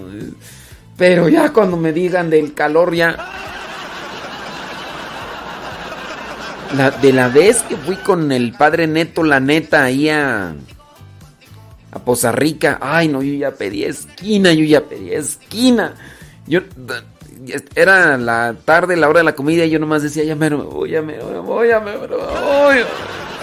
Y eso que no hace tanto calor ahí en Poza Rica como hace allá en, en donde se está, donde está Maribel ahorita. Dice que está a seis horas de Lázaro Cárdenas. Dice, pero solo quiero dormir, pero no puedo. Acaba de llegar ya se quiere regresar a Phoenix. En Phoenix también hace mucho calor, Maribel, ni aguantas nada. Pero es que allá en Phoenix allá ya era acondicionado. Dice, dice Yurito, Yuri Tobías que hacía poco hace tanto frío. No, no hace tanto frío. Aquí en el Estado de México no hace tanto frío, pero pues Rosalía, ya, ya cuando está uno viejito era... Ya, ya. No, y deja de eso, de seguro de tener como unas 10 cobijas encima a Rosalía en este momento y dice que hace frío todavía. Pero ya cuando está uno viejito, ya cuando... Sí, sí, sí, sí. De, esta semana, el día de hoy es el día que más frío ha hecho aquí en Estado de México. Estamos aquí, por ejemplo, en Texcoco. En Texcoco hace más frío que en Cuautitlán, Izcalli, en allá en Atizapán de Zaragoza. Y les voy a decir por qué. Nosotros estamos en lo que era el lago de Texcoco. Nosotros estamos en lo que era el lago de Texcoco que se cubrió con tierra. Entonces, podemos decir que aquí hay mantos acuíferos. Eso hace que los mismos temblores y que en tiempo de frío se sienta más por los mantos acuíferos que hay todavía por aquí. Porque era el lago de Texcoco. los temblores, por ejemplo, aquí se llegan a sentir como si estuvieras en una cama de agua. Por, y el frío se siente más frío. Eso lo tenemos comprobado, tenemos comprobado. ¿Por qué? Pues por esa cuestión. Entonces Rosalía, pues ya tiene frío, pero aquí todavía está más frío. Pero bueno, es... No, fíjate, o sea, Rosalía ahorita enroscada en las cobijas, así está, hasta, así hasta arriba, así mira, y, y tiene frío.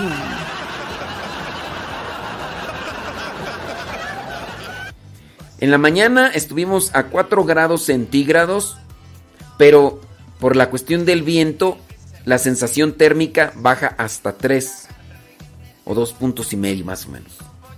Pero hoy estuvo a 4 grados centígrados acá. Ahorita está, déjame ver, déjame ver. Ahorita en este mismo momento tenemos 13 eh, grados centígrados. Como ya salió el sol, la sensación térmica eh, se equipara a 13 grados centígrados. Ya salió el solecito, entonces sensación térmica similar. Dice, al actuar el punto de rocío actual es de 5 grados, 57% de humedad. Tenemos uh, una protección solar hasta las, hasta las 4 de la tarde, 3 moderado, dice. El atardecer estará dándose a las 5 de la tarde con 56 minutos. El amanecer se da a las 6 de la mañana con 45 minutos. Dice calidad del aire es similar a la de ayer, dice es aceptable. Em, el día de mañana, miércoles, eh, vamos a estar a una temperatura mínima de 7 grados centígrados aquí en Boyeros. Eh, hoy estuvimos a 4 grados centígrados. Mañana la temperatura mínima va a ser de 7 grados centígrados. Una máxima de 22 grados centígrados. Mayormente soldeado. El día jueves vamos a tener una temperatura máxima, no, mínima de 8 grados centígrados. Temperatura máxima de 23 grados centígrados nublado y soleado la mayor parte del día. El día viernes sí, ya sube un poquito. En la mañana vamos a estar a 10 grados centígrados, pero no así en el día, porque en el día solamente vamos a llegar temperatura máxima 21 grados centígrados. Ahorita vamos a llegar, hoy vamos a llegar a 22 grados centígrados. El sábado vamos a tener una temperatura mínima de 8 grados centígrados, nublado, nublado y con algo de sol durante el día. Vamos a llegar a una temperatura máxima de 23 grados centígrados el día de hoy. ¡Ya, sosiégate, muchacho! Sí, y ya, vamos a... Ay, Dios mío, ya tengo hambre. No, que hambre. Ayer me di una tascada. Me di una tascada como no se imaginan. ¿Quién sabe ¿Cuántas alitas me comí ayer en la noche? No tengo ahorita eh, mucha hambre. O sea, sí tengo hambre, pero no tengo mucha hambre. No tengo mucha hambre, pero tengo que ir a echarle algo a la tripa. Gracias. Gracias a la persona anónima que se comunicó con Marta Juan Torres y le dijo, Marta Juan Torres, haz que el pan modesto se quede hastiado de alitas, no quede hastiado. De hecho, sobraron y ahorita, ahorita, van a ver, van a ver. Gracias, Marta Juan Torres. Y gracias a la persona anónima que no quiso que dijéramos su nombre. Pero yo sí sé quién es. Ah, claro, claro. Yo sí sé quién es. Sin duda es la misma persona que le ayudó a Maribel. Sin duda. Sin duda, sí. Ah, como que... O dime si no. Es la misma persona que le ayudó a Maribel, ¿verdad, Betty?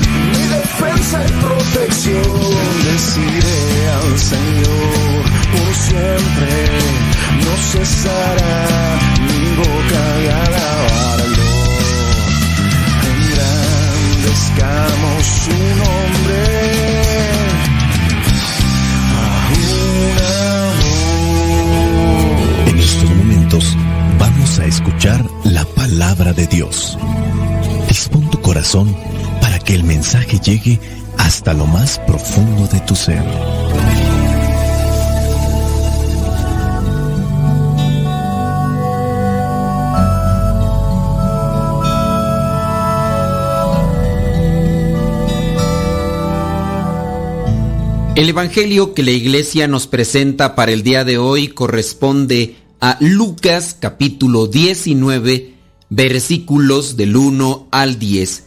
Dice así, Jesús entró en Jericó y comenzó a atravesar la ciudad. Vivía allí un hombre rico llamado Saqueo, jefe de los que cobraban impuestos para Roma.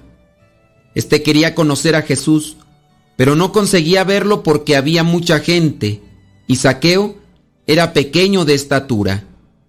Por eso corrió adelante y para alcanzar a verlo, se subió a un árbol cerca de donde Jesús tenía que pasar. Cuando Jesús pasaba por allí, miró hacia arriba y le dijo, Saqueo, baja enseguida, porque hoy tengo que quedarme en tu casa. Saqueo bajó a prisa y con gusto recibió a Jesús. Al ver esto, todos comenzaron a criticar a Jesús, diciendo que había ido a quedarse en la casa de un pecador.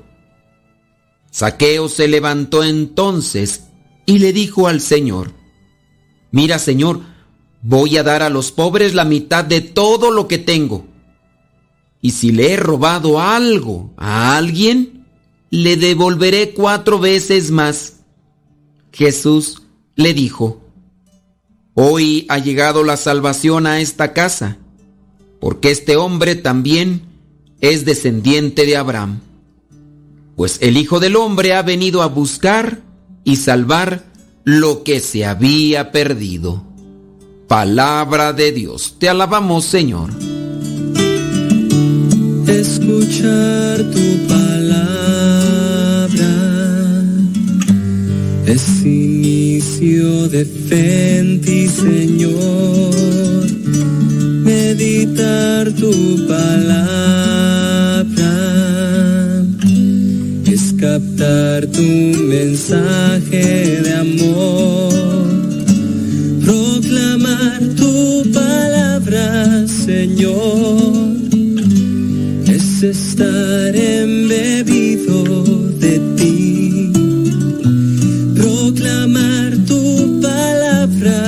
Señor, es dar testimonio de ti, mi Dios. Hoy nuestro Señor Jesucristo llega a Jericó. Se encuentra con este hombre que es el jefe de los cobradores de impuestos. A los cobradores de impuestos se les llamaba publicanos también. Entre los apóstoles había un publicano, o más bien ejercía como publicano, y Jesús lo llamó. Estamos hablando de Mateo, llamado también Leví. De hecho, así es como se le menciona. Él era también cobrador de impuestos. Los cobradores de impuestos en aquel tiempo eran excluidos porque eran tenidos como pecadores, como impuros, porque se dedicaban a trabajar para el gobierno de Roma, que era prácticamente el que dominaba al pueblo de Israel. Cuando está entrando Jesús a Jericó, se encuentra con un ciego, ahora sale un publicano que quiere verle, desea verle. Los estudiosos de la Biblia dicen que Jericó es ese lugar de descanso antes de subir a Jerusalén. Recordemos que este es el peregrinar de Jesús, va rumbo a Jerusalén. Ahora que está ahí en Jericó, tiene este encuentro con aquellos excluidos, los quiere recibir, los quiere integrar. Los estudiosos también de la Biblia señalan que el caminar del pueblo de Israel en el desierto por estos 40 años buscando la tierra prometida, vino a concluir en Jericó. Antes de entrar a la tierra prometida, Jericó fue donde terminó su caminata. Se acordarán de aquella escena de las murallas de Jericó como fueron derrumbadas, y de ahí pasarían a la tierra prometida por Dios al pueblo de Israel. Jesús está teniendo este recorrido. Antes de llegar a Jerusalén, también se detiene allí en Jericó como una forma simbólica, un éxodo. El pueblo de Israel buscaba la liberación de un pueblo, o en este caso un gobierno, un país que dominaba, hablando de Egipto, y tienen que caminar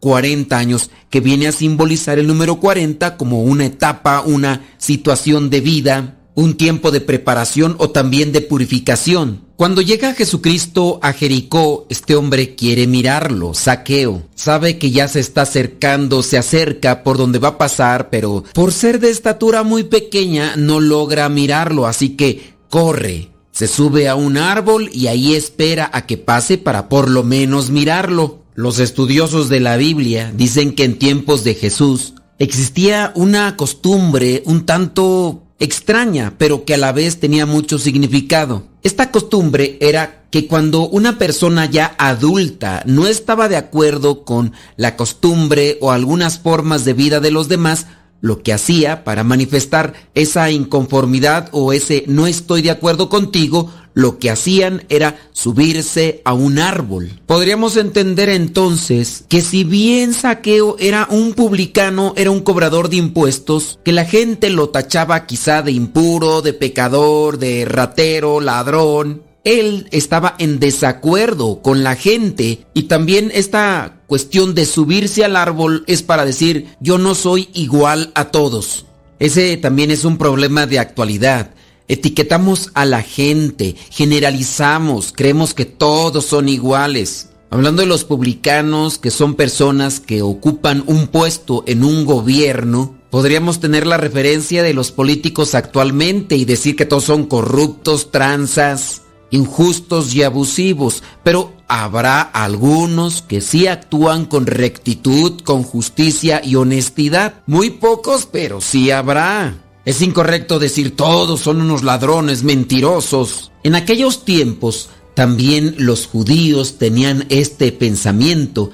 Decían, el rey de nuestro pueblo es Dios. Por esto, la dominación romana sobre nosotros es contra Dios. Además, quien colabora con los romanos peca contra Dios. Así, los soldados que servían en el ejército romano, aunque eran judíos, y los cobradores de impuestos, en este caso como saqueo, eran excluidos y considerados como pecadores e impuros. Nadie se salva, todos son iguales. Saqueo pues no puede mirar a Jesús por su estatura pequeña, pero él dice, corrió adelante y para alcanzar a verlo subió al árbol cerca de donde Jesús tenía que pasar. Y ya cuando Jesús pasaba por allí, miró hacia arriba donde estaba y le dijo por su nombre, Saqueo baja enseguida porque hoy tengo que quedarme en tu casa. Jesús sabía quién era aquella persona, la llamó por su nombre. Aquel hombre había escuchado de Jesús y quería conocerlo. Saqueo, al mirar a Jesús, al escuchar su voz, bajó a prisa y con gusto recibió a Jesús en su morada. Todo aquel que ha tenido un encuentro con Jesús debería tener la misma actitud. Recordemos de lo que se dice de la Virgen María, que cuando recibió el mensaje de Dios por medio de aquel ángel, se fue de prisa para servir y ayudar a su prima Isabel. Y nosotros, que ya hemos tenido ese encuentro con Jesús, ¿Cómo respondemos a su petición, a su voluntad de nuestras vidas? Cuando nos habla Dios, a veces actuamos lentamente. Ah, pero no se trate de una llamada al pecado, una llamada al placer. Hablando, por ejemplo, de aquellas personas que muy bien pueden hacerles la invitación a una fiesta donde Habrá comida abundante y también bebida de aquella que enajena, que intoxica, con anticipación llegan. Pero ¿qué tal si es la invitación para estar en una actividad de la iglesia, si es la oración, si es participar de misa? Hay algunos que hasta pareciera ser que tienen un propósito de siempre llegar a la mitad. ¿Cómo respondemos pues nosotros a la llamada que nos hace Jesús todos los días? Jesús ya lo ha dicho, Él viene por los que están enfermos, Él viene por los pecadores, no viene por los justos. Cuando la gente está ahí siguiendo a Jesús más por curiosidad que por encontrar una palabra de aliento, de esperanza o algún milagro, están ahí para solamente morderlo, criticarlo y cuando ven lo que le dice a Saqueo, dice, comenzaron a criticar a Jesús diciendo que había ido a quedarse en la casa de un pecador. A veces nosotros somos de esas personas que si bien estamos siguiendo a Jesús, solamente es para criticar. O criticamos a Jesús o criticamos a la gente. Aquellos mismos que acompañaban a Jesús cuando aquel ciego pedía que se detuviera y le hablaba Jesús, hijo de David. Había alguna gente que trataba de callar a este ciego. Ahora Jesús quiere estar en la casa de uno que es considerado impuro pecador, quiere hablarle, quiere sanarlo, quiere curarle y comienzan a criticar a Jesús. Saqueo buscaba a Jesús. Jesús buscaba o quería encontrarse con Saqueo. Dios quiere nuestra compañía, busca nuestro amor, aunque no necesita nuestra amistad. Parece que no puede vivir sin ella. La pregunta es, ¿y por qué? ¿Sabes por qué? Porque quiere que seamos felices, porque sabe que somos pequeños, quizá no tanto en estatura, pero sí somos pequeños ante el mundo y necesitamos de la cercanía de Jesús para vivir, para desarrollar todas nuestras potencialidades. Saqueo quiere mirar a Jesús, quiere encontrarse con Jesús. No la tiene fácil, tiene dificultades, pero igual también nosotros, todos tenemos dificultades, a veces dentro de la misma familia, a veces los vecinos, a veces compañeros de trabajo. Tenemos que ir presurosos hacia adelante, así como lo hizo Saqueo. Buscar aquel lugar, buscar aquel grupo, buscar aquello que nos ayude a mirar más de cerca a Jesús. A veces eso puede ser un libro, a veces puede ser un video o a veces puede ser también un audio que te ayuda a tener ese encuentro con Jesús. Hay que salir a buscarlo. Él quiere encontrarse con nosotros, pero también nosotros debemos de desarrollar esa necesidad de estar con Él.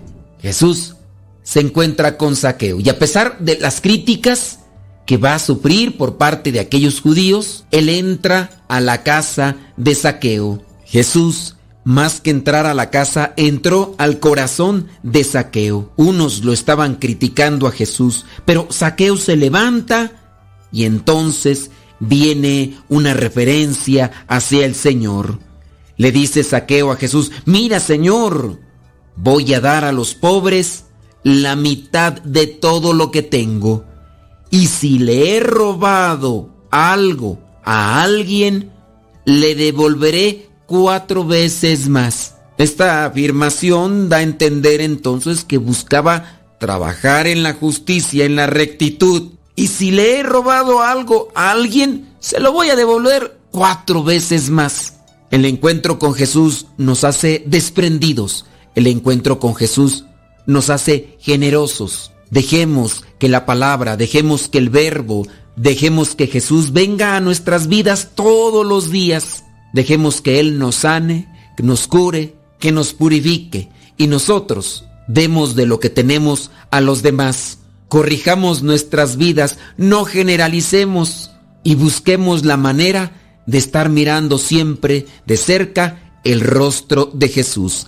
La bendición de Dios Todopoderoso, Padre, Hijo y Espíritu Santo, descienda sobre cada uno de ustedes y los acompañe siempre. Vayamos a vivir la palabra.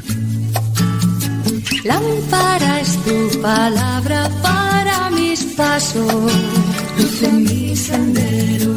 Lámpara tu palabra para mis pasos, luz mi sendero. Luz, tu palabra es la luz.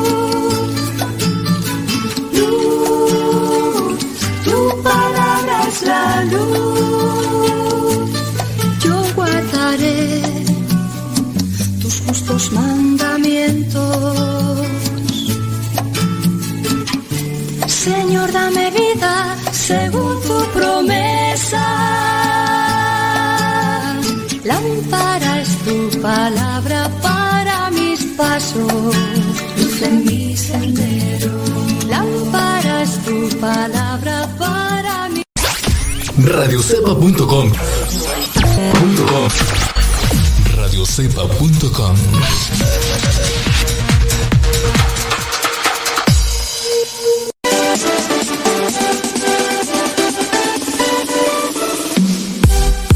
Porque nuestra prioridad es la evangelización.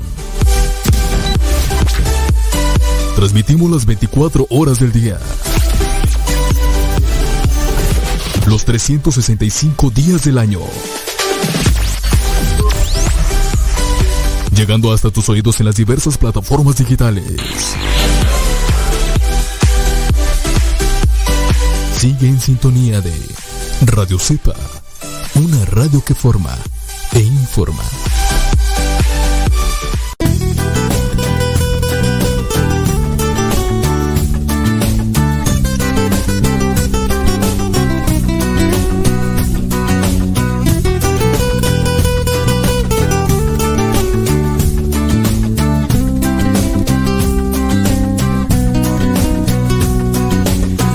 Conocer un poquito de tus maravillas,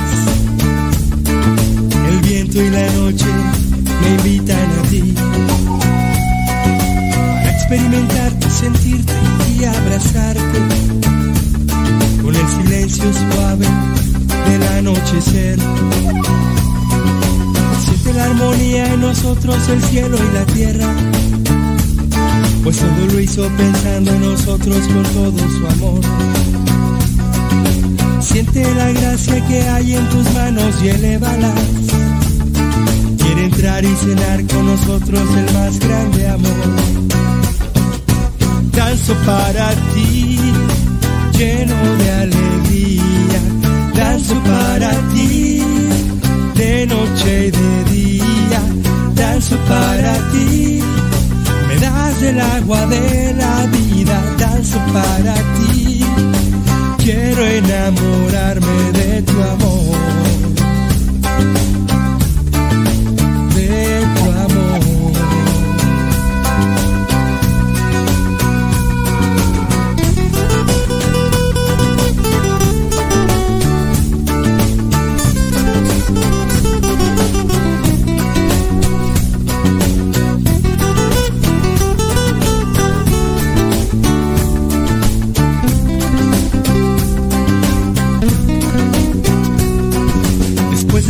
Conocer un poquito de tus maravillas,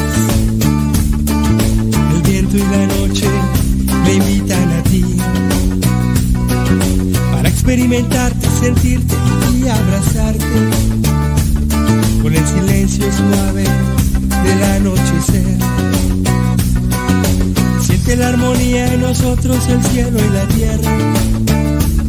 Pues todo lo hizo pensando en nosotros con todo su amor. Siente la gracia que hay en tus manos y elévalas. Quiere entrar y cenar con nosotros el más grande amor. Danzo para ti, lleno de alegría.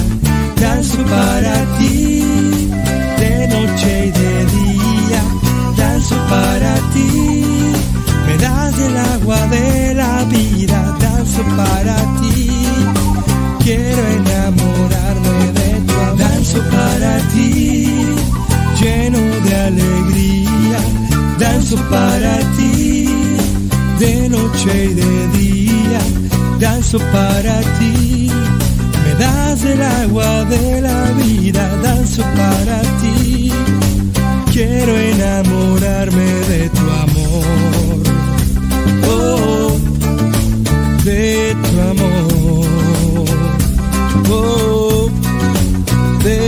amor,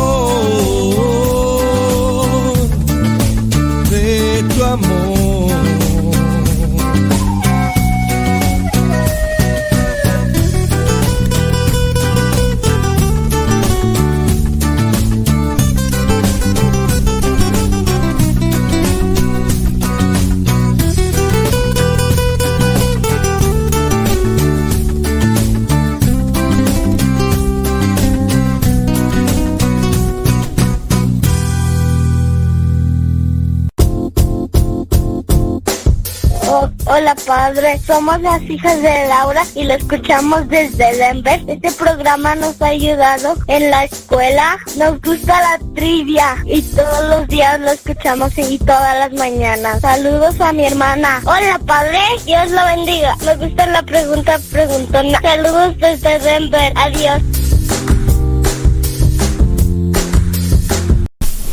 Estamos evangelizando por medio de la radio.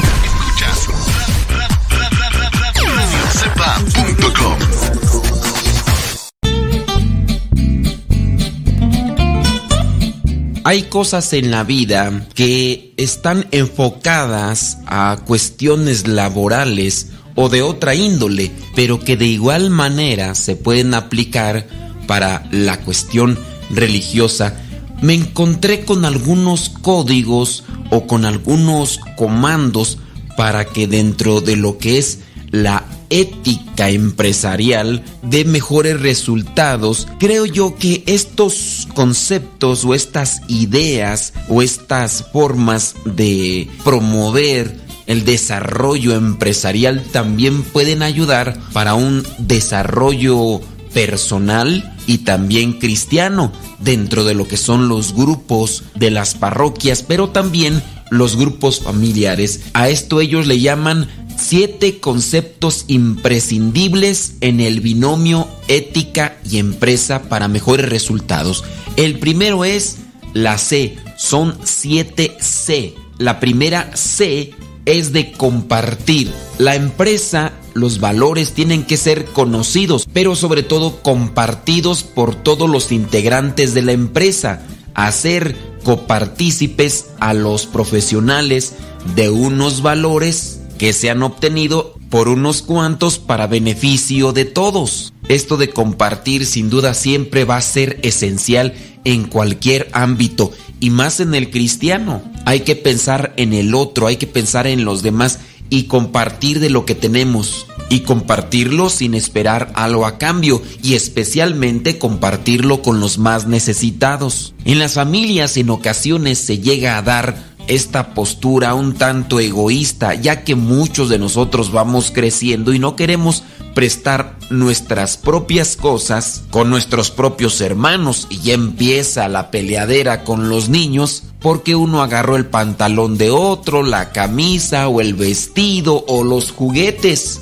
Y los papás lejos de colocar una solución para tratar de acomodar ese pensamiento egoísta, lo que hacen es comprarles más cosas para que así sus hijos no estén haciendo tremendo problema en las casas. En mi manera de ver, esto viene a ser un error y esto viene a ser las mentes más egoístas. La segunda C que proponen dentro de esta ética empresarial es la C de comunicación. La comunicación en una empresa es un factor estratégico fundamental es preciso comunicar con integridad, sabiendo qué es lo que se quiere comunicar y para qué y a quién. No es comunicar por comunicar, porque si no podemos caer en el otro extremo que viene a ser el chisme. Hay que comunicar las cosas a alguien con un objetivo, en un tiempo, de una manera y así informarle al otro sobre las situaciones que están pasando dentro del grupo parroquial, dentro de la misma familia. Grandes errores se llegan a cometer por falta de comunicación. Grupos parroquiales que después de estar activamente apostólicos vienen a desintegrarse y en su caso no se diga también las familias. Pero también podemos caer en el otro extremo, la imprudencia, porque hay cosas que no se deben de comunicar, pero se llegan a comunicar y llegan con esto a crear un problema. Pero no se vaya a caer en el otro extremo de no queriendo tener problemas, no se comunica nada y también con eso se va a crear otro problema. El justo medio será entonces lo más equilibrado y la manera más sabia de actuar. Pasemos a la tercera C dentro de esta ética empresarial. Esta sería la C de consistencia. Unos profesionales sólidos, éticamente hablando, son una garantía para una empresa. En la ética no se puede ser cambiante como una veleta en función de cómo soplen los vientos. Hay que mantener el rumbo. Por eso esto de la consistencia, que también se podría interpretar como perseverancia, aunque en ocasiones no nos gusten las cosas, hay que seguirlas haciendo porque sabemos que provocan un bien. Hablando por ejemplo de la oración, muchas veces nos puede llegar el pensamiento de flojera y no hacer oración por flojera. Algunos más dejarán de participar de los sacramentos, en especial el de la Eucaristía. No van a misa porque tienen flojera, porque no tienen ganas. O en su caso dejarán de apoyar en los grupos parroquiales porque simplemente ese día no tienen ganas de hacerlo. Exigirse en ese momento será siempre provechoso y te dará fortaleza para en otros momentos poderte exigir por ejemplo, cuando no nos queremos levantar, viene un nuevo día, sabes que tienes cosas que hacer y de repente te llega el cansancio, o yo no sé cómo llamarle a ese momento en la mañana en el cual no te quieres levantar. Y sabes que hay cosas que tienes que hacer porque si no te perjudican, por ejemplo, sabes que te tienes que levantar porque tienes que ir al trabajo y si no vas te corren. Y te levantas sí, obviamente exigido para que no te corran en tu trabajo. Pero qué decir de aquellas necesidades que sabes tú que no tienen un peligro tan fuerte como el hecho de que te corran de un trabajo y en aquel momento viene a tu cabeza un pensamiento de mejor después, mejor para el otro domingo. Hablando, por ejemplo, de la misa, sabes que tienes que levantarte para ir a misa y a lo mejor no hay otra misa después. O a lo mejor tienes que servir en la parroquia ese día y no tienes ganas de levantarte. No te van a correr, lo único que pueden hacer es llamarte la atención, pero tú quieres seguir acostado en la cama. Lo más sencillo entonces vendría a ser mandarle un mensaje a la persona que tú sabes que sí es consistente y decirle, échame la mano, amanecí enfermo. Es decir, agregar mentiras a tu situación y no exigirte en ese momento, entonces pierdes consistencia. Lo mismo igual en la familia. Familias que iniciaron su momento orando, pero con el paso del tiempo uno ya no quiso, otro se dormía, otro empezaba a renegar y ya mejor no hacer oración. Oración en los alimentos, oración cuando se va a salir, oración al despertar, oración al anochecer. Habrá alguno que te va a decir, ¿para qué orar tanto? Ten presente, la consistencia te dará solidez en la vida espiritual y también en otros aspectos de la vida para con tu relación matrimonial o tu relación con el grupo de la iglesia. Pasamos a la C número 4. Estamos hablando de la C de coherencia. Si es coherente en el decir y en el hacer, el profesional será más creíble y se genera mayor confianza por parte de todos. Hay momentos en los cuales uno promete muchas cosas, pero en el actuar simplemente no refleja nada. Habrá quien nos escuche y habrá quien nos vea y si no cumplimos lo que decimos, a eso se le llama incoherencia. No es la persona congruente. No muestra las acciones de todo aquello que presume o dice. Porque en ocasiones somos bien buenos para mandar. Pero en nuestros actos no reflejamos aquello que nosotros sí les exigimos a los demás y no nos exigimos a nosotros. Ahí falta coherencia tenemos que saltarnos a la otra C, la C de consecuencia. Un valor importante a considerar es la repercusión de lo que una empresa o un profesional puede hacer o dejar de hacer. Se han de calibrar convenientemente las consecuencias de las conductas y acciones de cualquier empresa o de cualquier persona que integra aquella empresa y también aplicado a la familia. Las cosas que hacemos tienen una consecuencia, una repercusión, tienen un fruto y en algunos casos no nos ponemos a pensar en eso. Si actuamos mal, las consecuencias serán malas, negativas. Si actuamos bien, las consecuencias sin duda serán positivas. Si tú eres consistente en la oración, sabes que las consecuencias serán positivas y a la larga te darán paz. Si tú eres consistente, te dará coherencia, porque podría ser que estemos exigiendo, pero nosotros mismos no nos exigimos y la consecuencia a la larga será que yo me creo mis propias mentiras. Pasemos a la C número 6, que es la C de confianza. La confianza es un valor intangible sedimentado en comportamientos en el tiempo. La confianza se basa en la relación y todo viene a repercutir a consecuencia de los demás.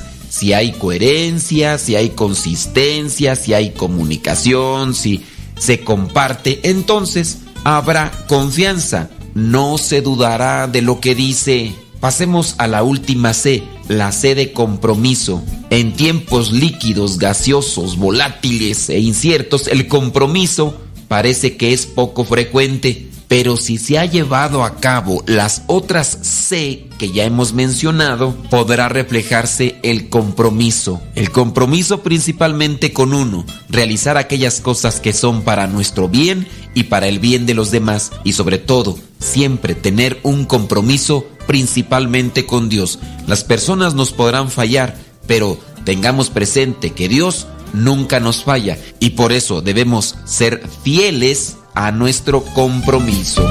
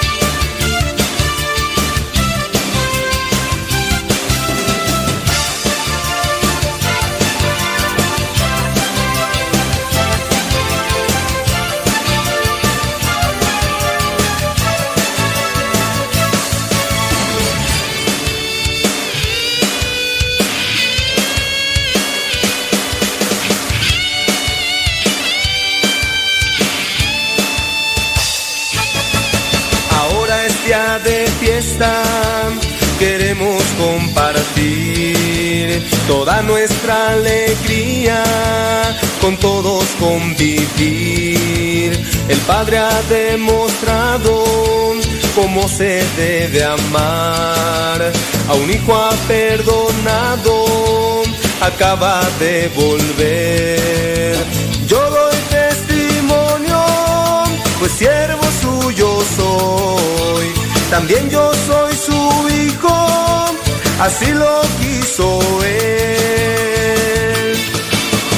Hijo estaba perdido, preso de la maldad.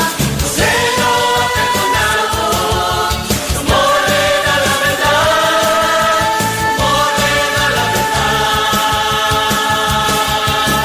Ahora la familia celebra la bondad del Padre que nos ama, te olvida la maldad.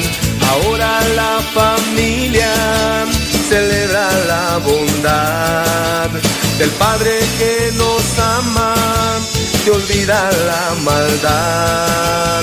Yo doy testimonio, pues siervo suyo soy. También yo soy así lo quiso él.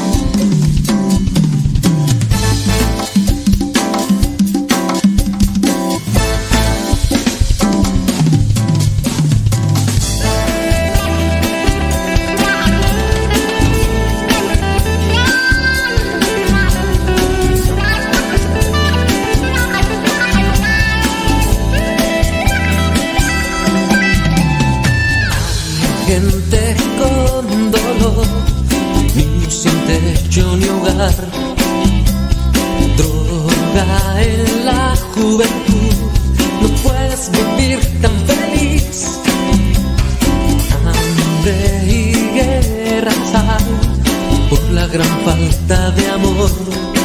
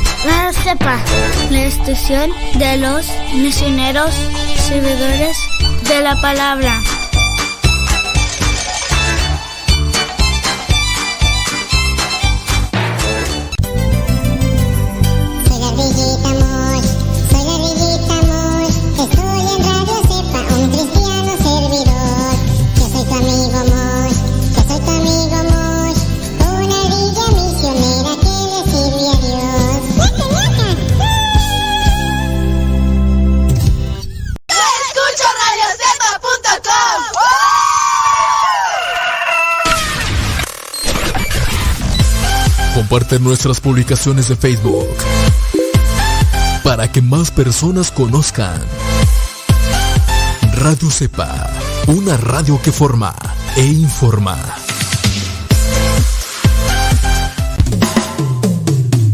El hombre que pone su confianza en Dios nunca sale defraudado. Ya estamos de regreso en el programa Al que Madruga con el padre modesto Lule Zavala.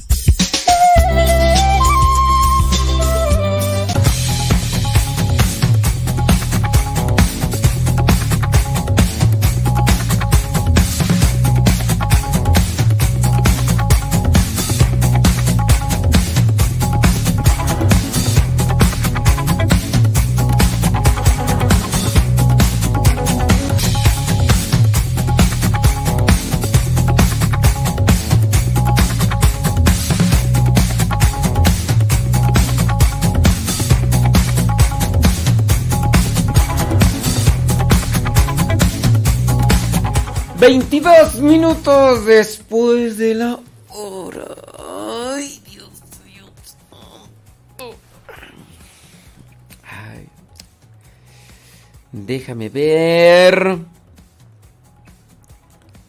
Muchas gracias. Gracias. Muchas gracias, Mariela. Dice, gracias por todo lo que... eh, Gracias, muchas gracias. Thank you very much. Eh, María, Marta Patricia Frausto. Mm.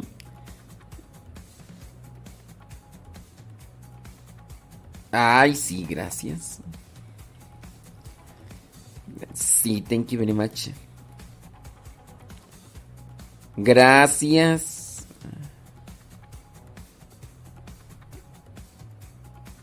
Thank you very much. Ay, Marta Patricia Fraustro. Ujú. Va a ver, déjame ver. ¿Ya se fue? Ah, no, ahí está. Que dicen que se va el internet. Saludos desde Picayune, Mississippi, dice Marta. Saludos. Eso. Marta Rosales. Nos escucha en Bermejillo, Durango. Dice, venga para acá. Aquí está bien rico el calor. De 35 a 40 grados centígrados. Dice, pero ahorita ya no hace igual de calor. Este, no, gracias. No, no, no, no, no. En Tiquicheo, Michoacán, dice que está muy caluroso. Sí, nada más que en Tiquicheo ahí tiene lo de. mm, ¿Qué es tú? Fahrenheit, ¿verdad? Eso no, no es centígrados, no, pues cuando. Sí, ahí tiene de Fahrenheit. Ujú. Muy bien. Saludos a Roselina González. Ándele pues.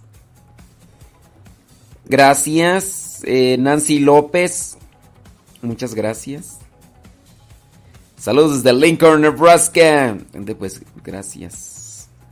Gracias a la vida. Mm, Desde Acatlipa, Morelos, Eva Marlene. Saludos a Estefanía. Alejandra Ayala dice que se dio el día libre. Y pues comenzó con gula. Está comiéndose, o estaba comiéndose unas papas, así como las que hacen allá en Gringolandia.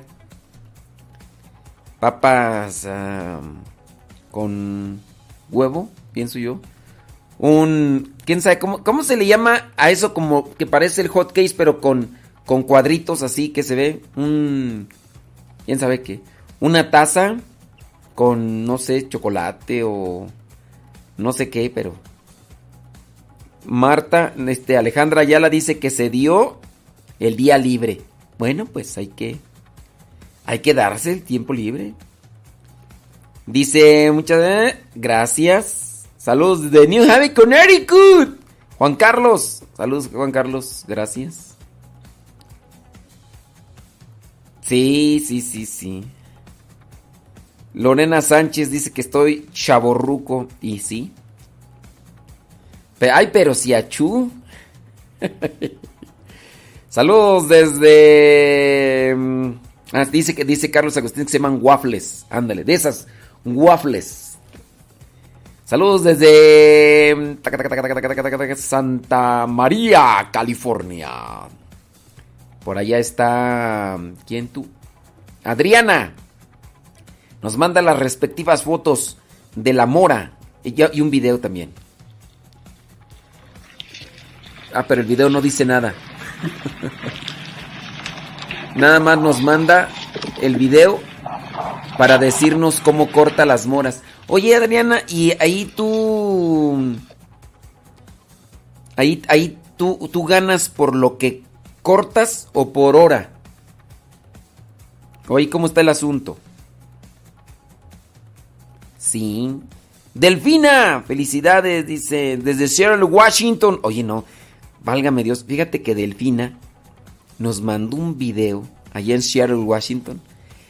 Y bueno, te lo voy a describir así. El video tarda tres minutos. Pero va bajando. Deja bajarle volumen porque. Mira, haz de cuenta que bajan a un río. Agua cristalina. Está como que acaba de llover. Está todo la tierra húmeda. Árboles caídos por aquí por allá. Árboles grandes por aquí por allá. Todo verde. Eh, está el río, agua cristalina. Me imagino que ha de estar frío porque, pues ella trae ahí una, una chamarra gruesa. Se ve que, que es lugar fresco. Una pequeña cascada. Están los árboles ahí medios caídos. También se parece ser por el agua. Están muchas hojas de árboles caídas. Eh, algunos árboles están con mucha humedad y con eh, helechos, muchos helechos. Eh, hay plantitas, hay muchas hojas, sin duda por lo que es el otoño y todo. O ya invierno, ¿cuándo es? Y ahí está el río. está el río, se ve el bosque y ya te imaginarás así, ¿no? Y puedes caminar por la orilla del río, se ve pues la tierra húmeda y este, los árboles que están allá a la orilla del río se ven así con lama verde y, y ahí está la cascada. Y allí están los árboles. ¿Qué haces ahí? Pues nomás contemplar, mirar. Claro, pues me imagino que ya cuando estás mucho tiempo ahí te acostumbras, ¿no? Pero allá en Seattle, Washington. No, pues qué chulada de maíz prieto.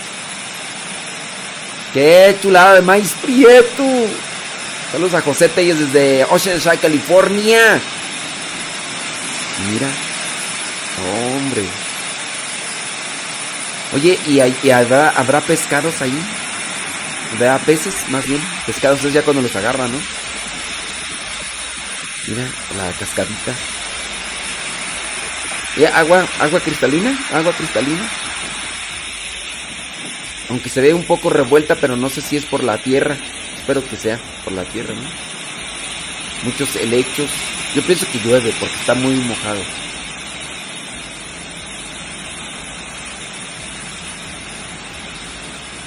No, pues mira. Qué barbaridad. No, pues. Ay, no, pues está muy bonito. Está muy bonito. Muy bonito.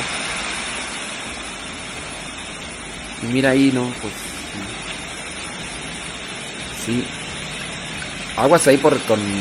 Es que van subiendo y ahí pues hay piedras y pues están todas mojadas, todas con lama. Sí, no, que caminar ahí con cuidado. Hay que traer zapatos y también que se amarren a la tierra, ¿no?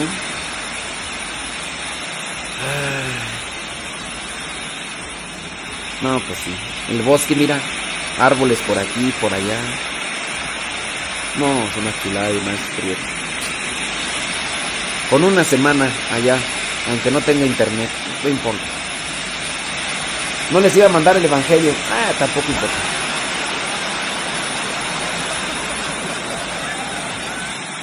No, pues, qué barbaridad. Sí, no, no, no, ya. Ya, ahí ya le cortamos, ya le cortamos ahí. Delfina. No se le dice. eh, desde Seattle, Washington, escuchándole. Ah, dice, por cierto, que nos escucha mientras anda caminando. Dice que escucha los programas, los programas pasados, dice. Eh, dice, aquí le comento, le comparto esta de lo de la creación de nuestro... Dice aquí, salgo a caminar y escuchando todos sus programas. Dice que ahorita también ya su esposo nos escucha. Porque como ella, Delfina, tiene... tiene bocinas por toda la casa, pues ya el esposo, ¿qué más hace? Eh, pues sí. Nos escucha... amor y comprensión. Si un día siento frío, me cubres con tu calor. Por más que me equivoque, sé que estoy en tu oración. Y le pides a mi padre que me cuide, por favor. Si me encuentro en tinieblas, que guíe mi corazón. Y te doy gracias por tu dulzura, por tu ternura, porque intercedes por mí cuando lo malo me tumba. Eres mi madre, mi abogada. Eres tan bella e inmaculada. Misericordia en tu mirada. Y sé por qué, porque me amas. Tus bendiciones en mí derramas.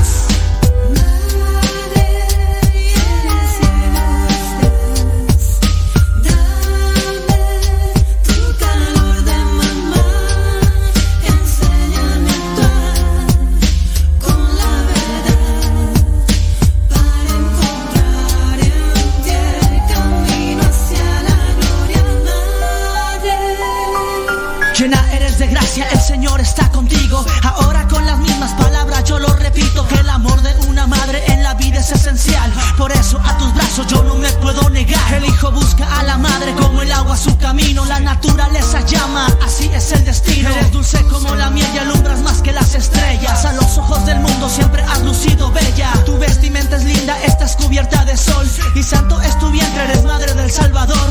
De mí nunca te apartes, ayúdame a caminar. Cada paso que dé, abrigo a acercarme más. La lucha es constante y hay que llegar a la meta. Tomados de la mano tendremos más fortaleza tristeza. Tu mirada no la partes al igual que tu presencia, porque la soledad no me agrada de experiencia. Cúbrenos con tu manto, cúbrenos con tu amor.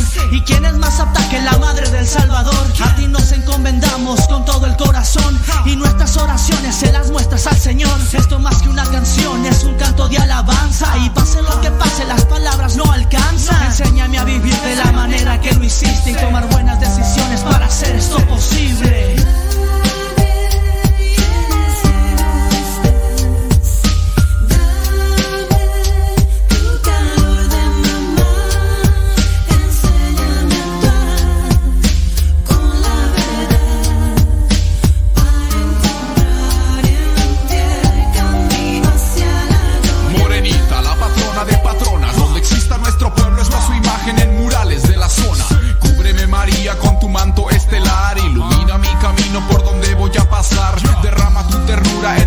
Y mis amigos, fiel acompañante del que el agua hizo vino. Divina tu imagen proyectada en aquel manto, proyectas cosas buenas para mí, por eso canto. Haces ver que mis problemas en verdad no son pa' tanto, es un pacto, no soy santo, si me caigo me levanto. Vivamos la alegría y olvidemos todo el llanto. Si me contamina el odio, limpia el Espíritu Santo. Madre, protégeme de los problemas. Que si ando en la calle me secuestran mis dilemas. Que soy un ser humano y es normal en mí errar. Aunque me he portado mal, madre, sé que por vas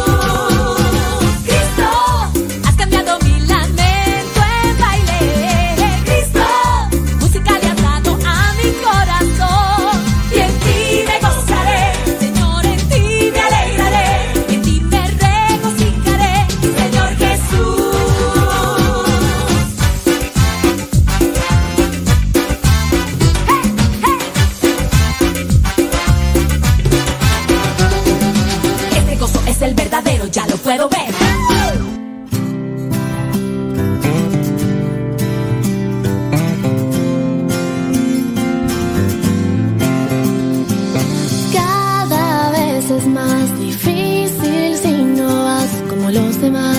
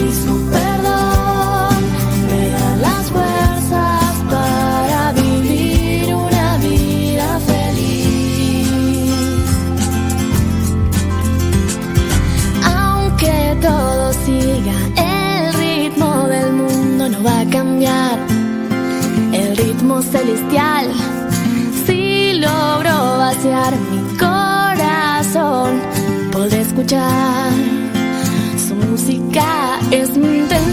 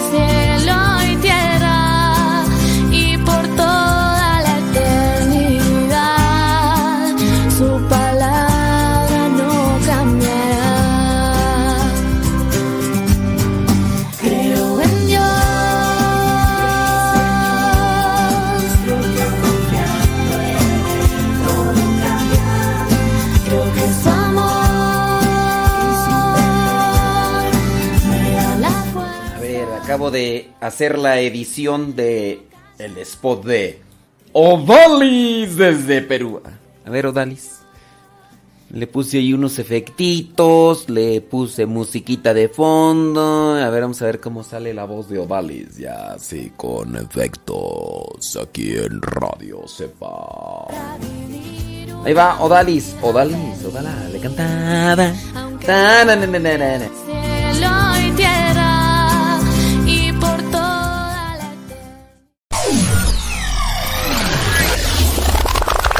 Radio Cepa, con una programación que toca tu corazón. En Radio Cepa alimentamos tu espíritu cada día. Estamos online las 24 horas.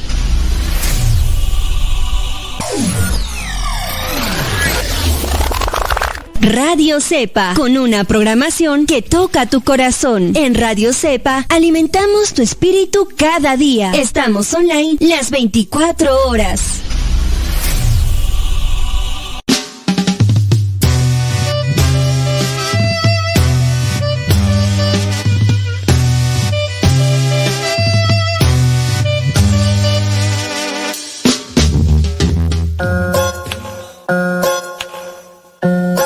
Recuerdo que mi jefita siempre me decía, ya ponte a trabajar, canijo, no naciste manco y ni me pidas dinero, que me ves cara de banco. Encontraba las cosas como si ella fuera un mago. Decía, si voy y la busco y la encuentro, ¿qué te hago? Cuando andaba enojada siempre decía que me calle y de castigo me ponía a barrer toda la calle. También me castigaba y me ponía a lavar el baño. Mijito es por tu bien, yo no quiero hacerte daño. También decía, no me contestes que soy tu madre y si quieres permiso primero ve y dile a tu padre mientras vivas en mi casa y duermas bajo nuestro techo. Respetarás las reglas y harás algo de provecho. Te pones a estudiar, a trabajar o a lo que sea y limpias tu recámara que se mira bien fea. Y cuidadito con eso de nunca hacerle caso porque al descuidarte te lanzaba un buen guarachazo. Si quería ir a una fiesta siempre me decía esto. Te llevas a tu hermano si no tú tampoco vas. Cuando estaba chiquito pensaba cómo la detesto. Apenas salía de mi casa y preguntaba ¿dónde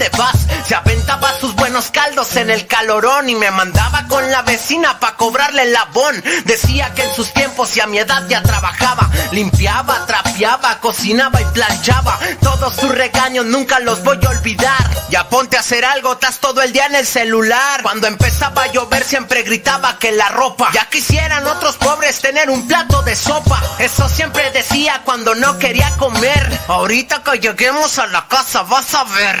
Empezaba a regañarme y siempre se equivocaba. Yo me soltaba riendo y un tiraba. Pa' que no me regañara, decía lloro y me salgo. Te voy a pegar pa' que de veras llores por algo. Casi no entiende muy bien la tecnología, pero siempre me sacaba la garra ya con mi tía. Cuando llegaba tarde me decía que no era hotel. Ándele, ma, ábrame el candado. Nel, parece que no entiendes, hace más caso el perro. Ya pórtate bien te llevo al baño y ahí te encierro.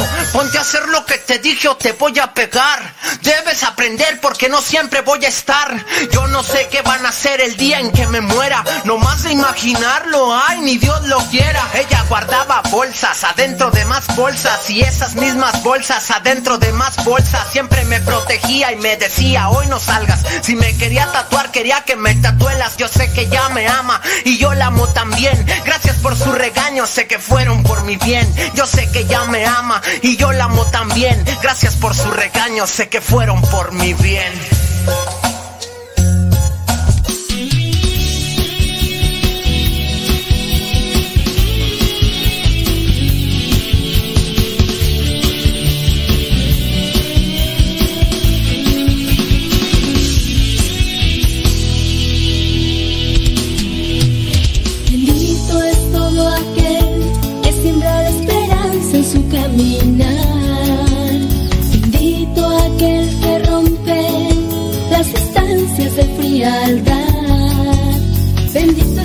Aquel que traza el sendero del amor.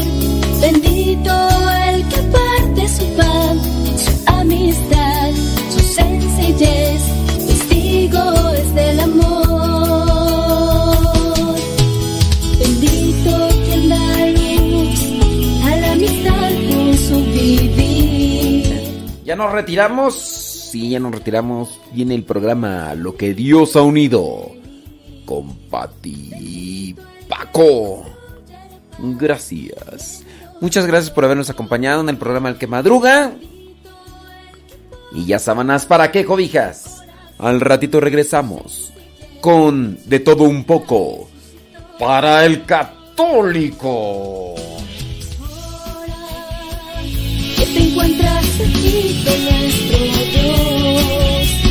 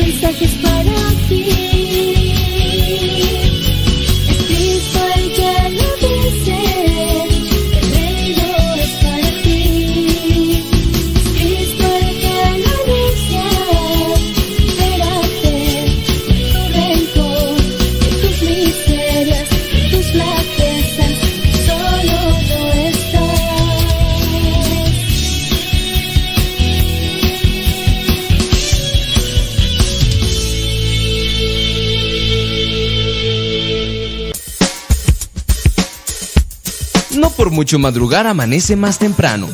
Pero si tú madrugaste, ya pudiste escuchar todo el programa. Nos escuchamos en la próxima, en el programa Al que Madruga.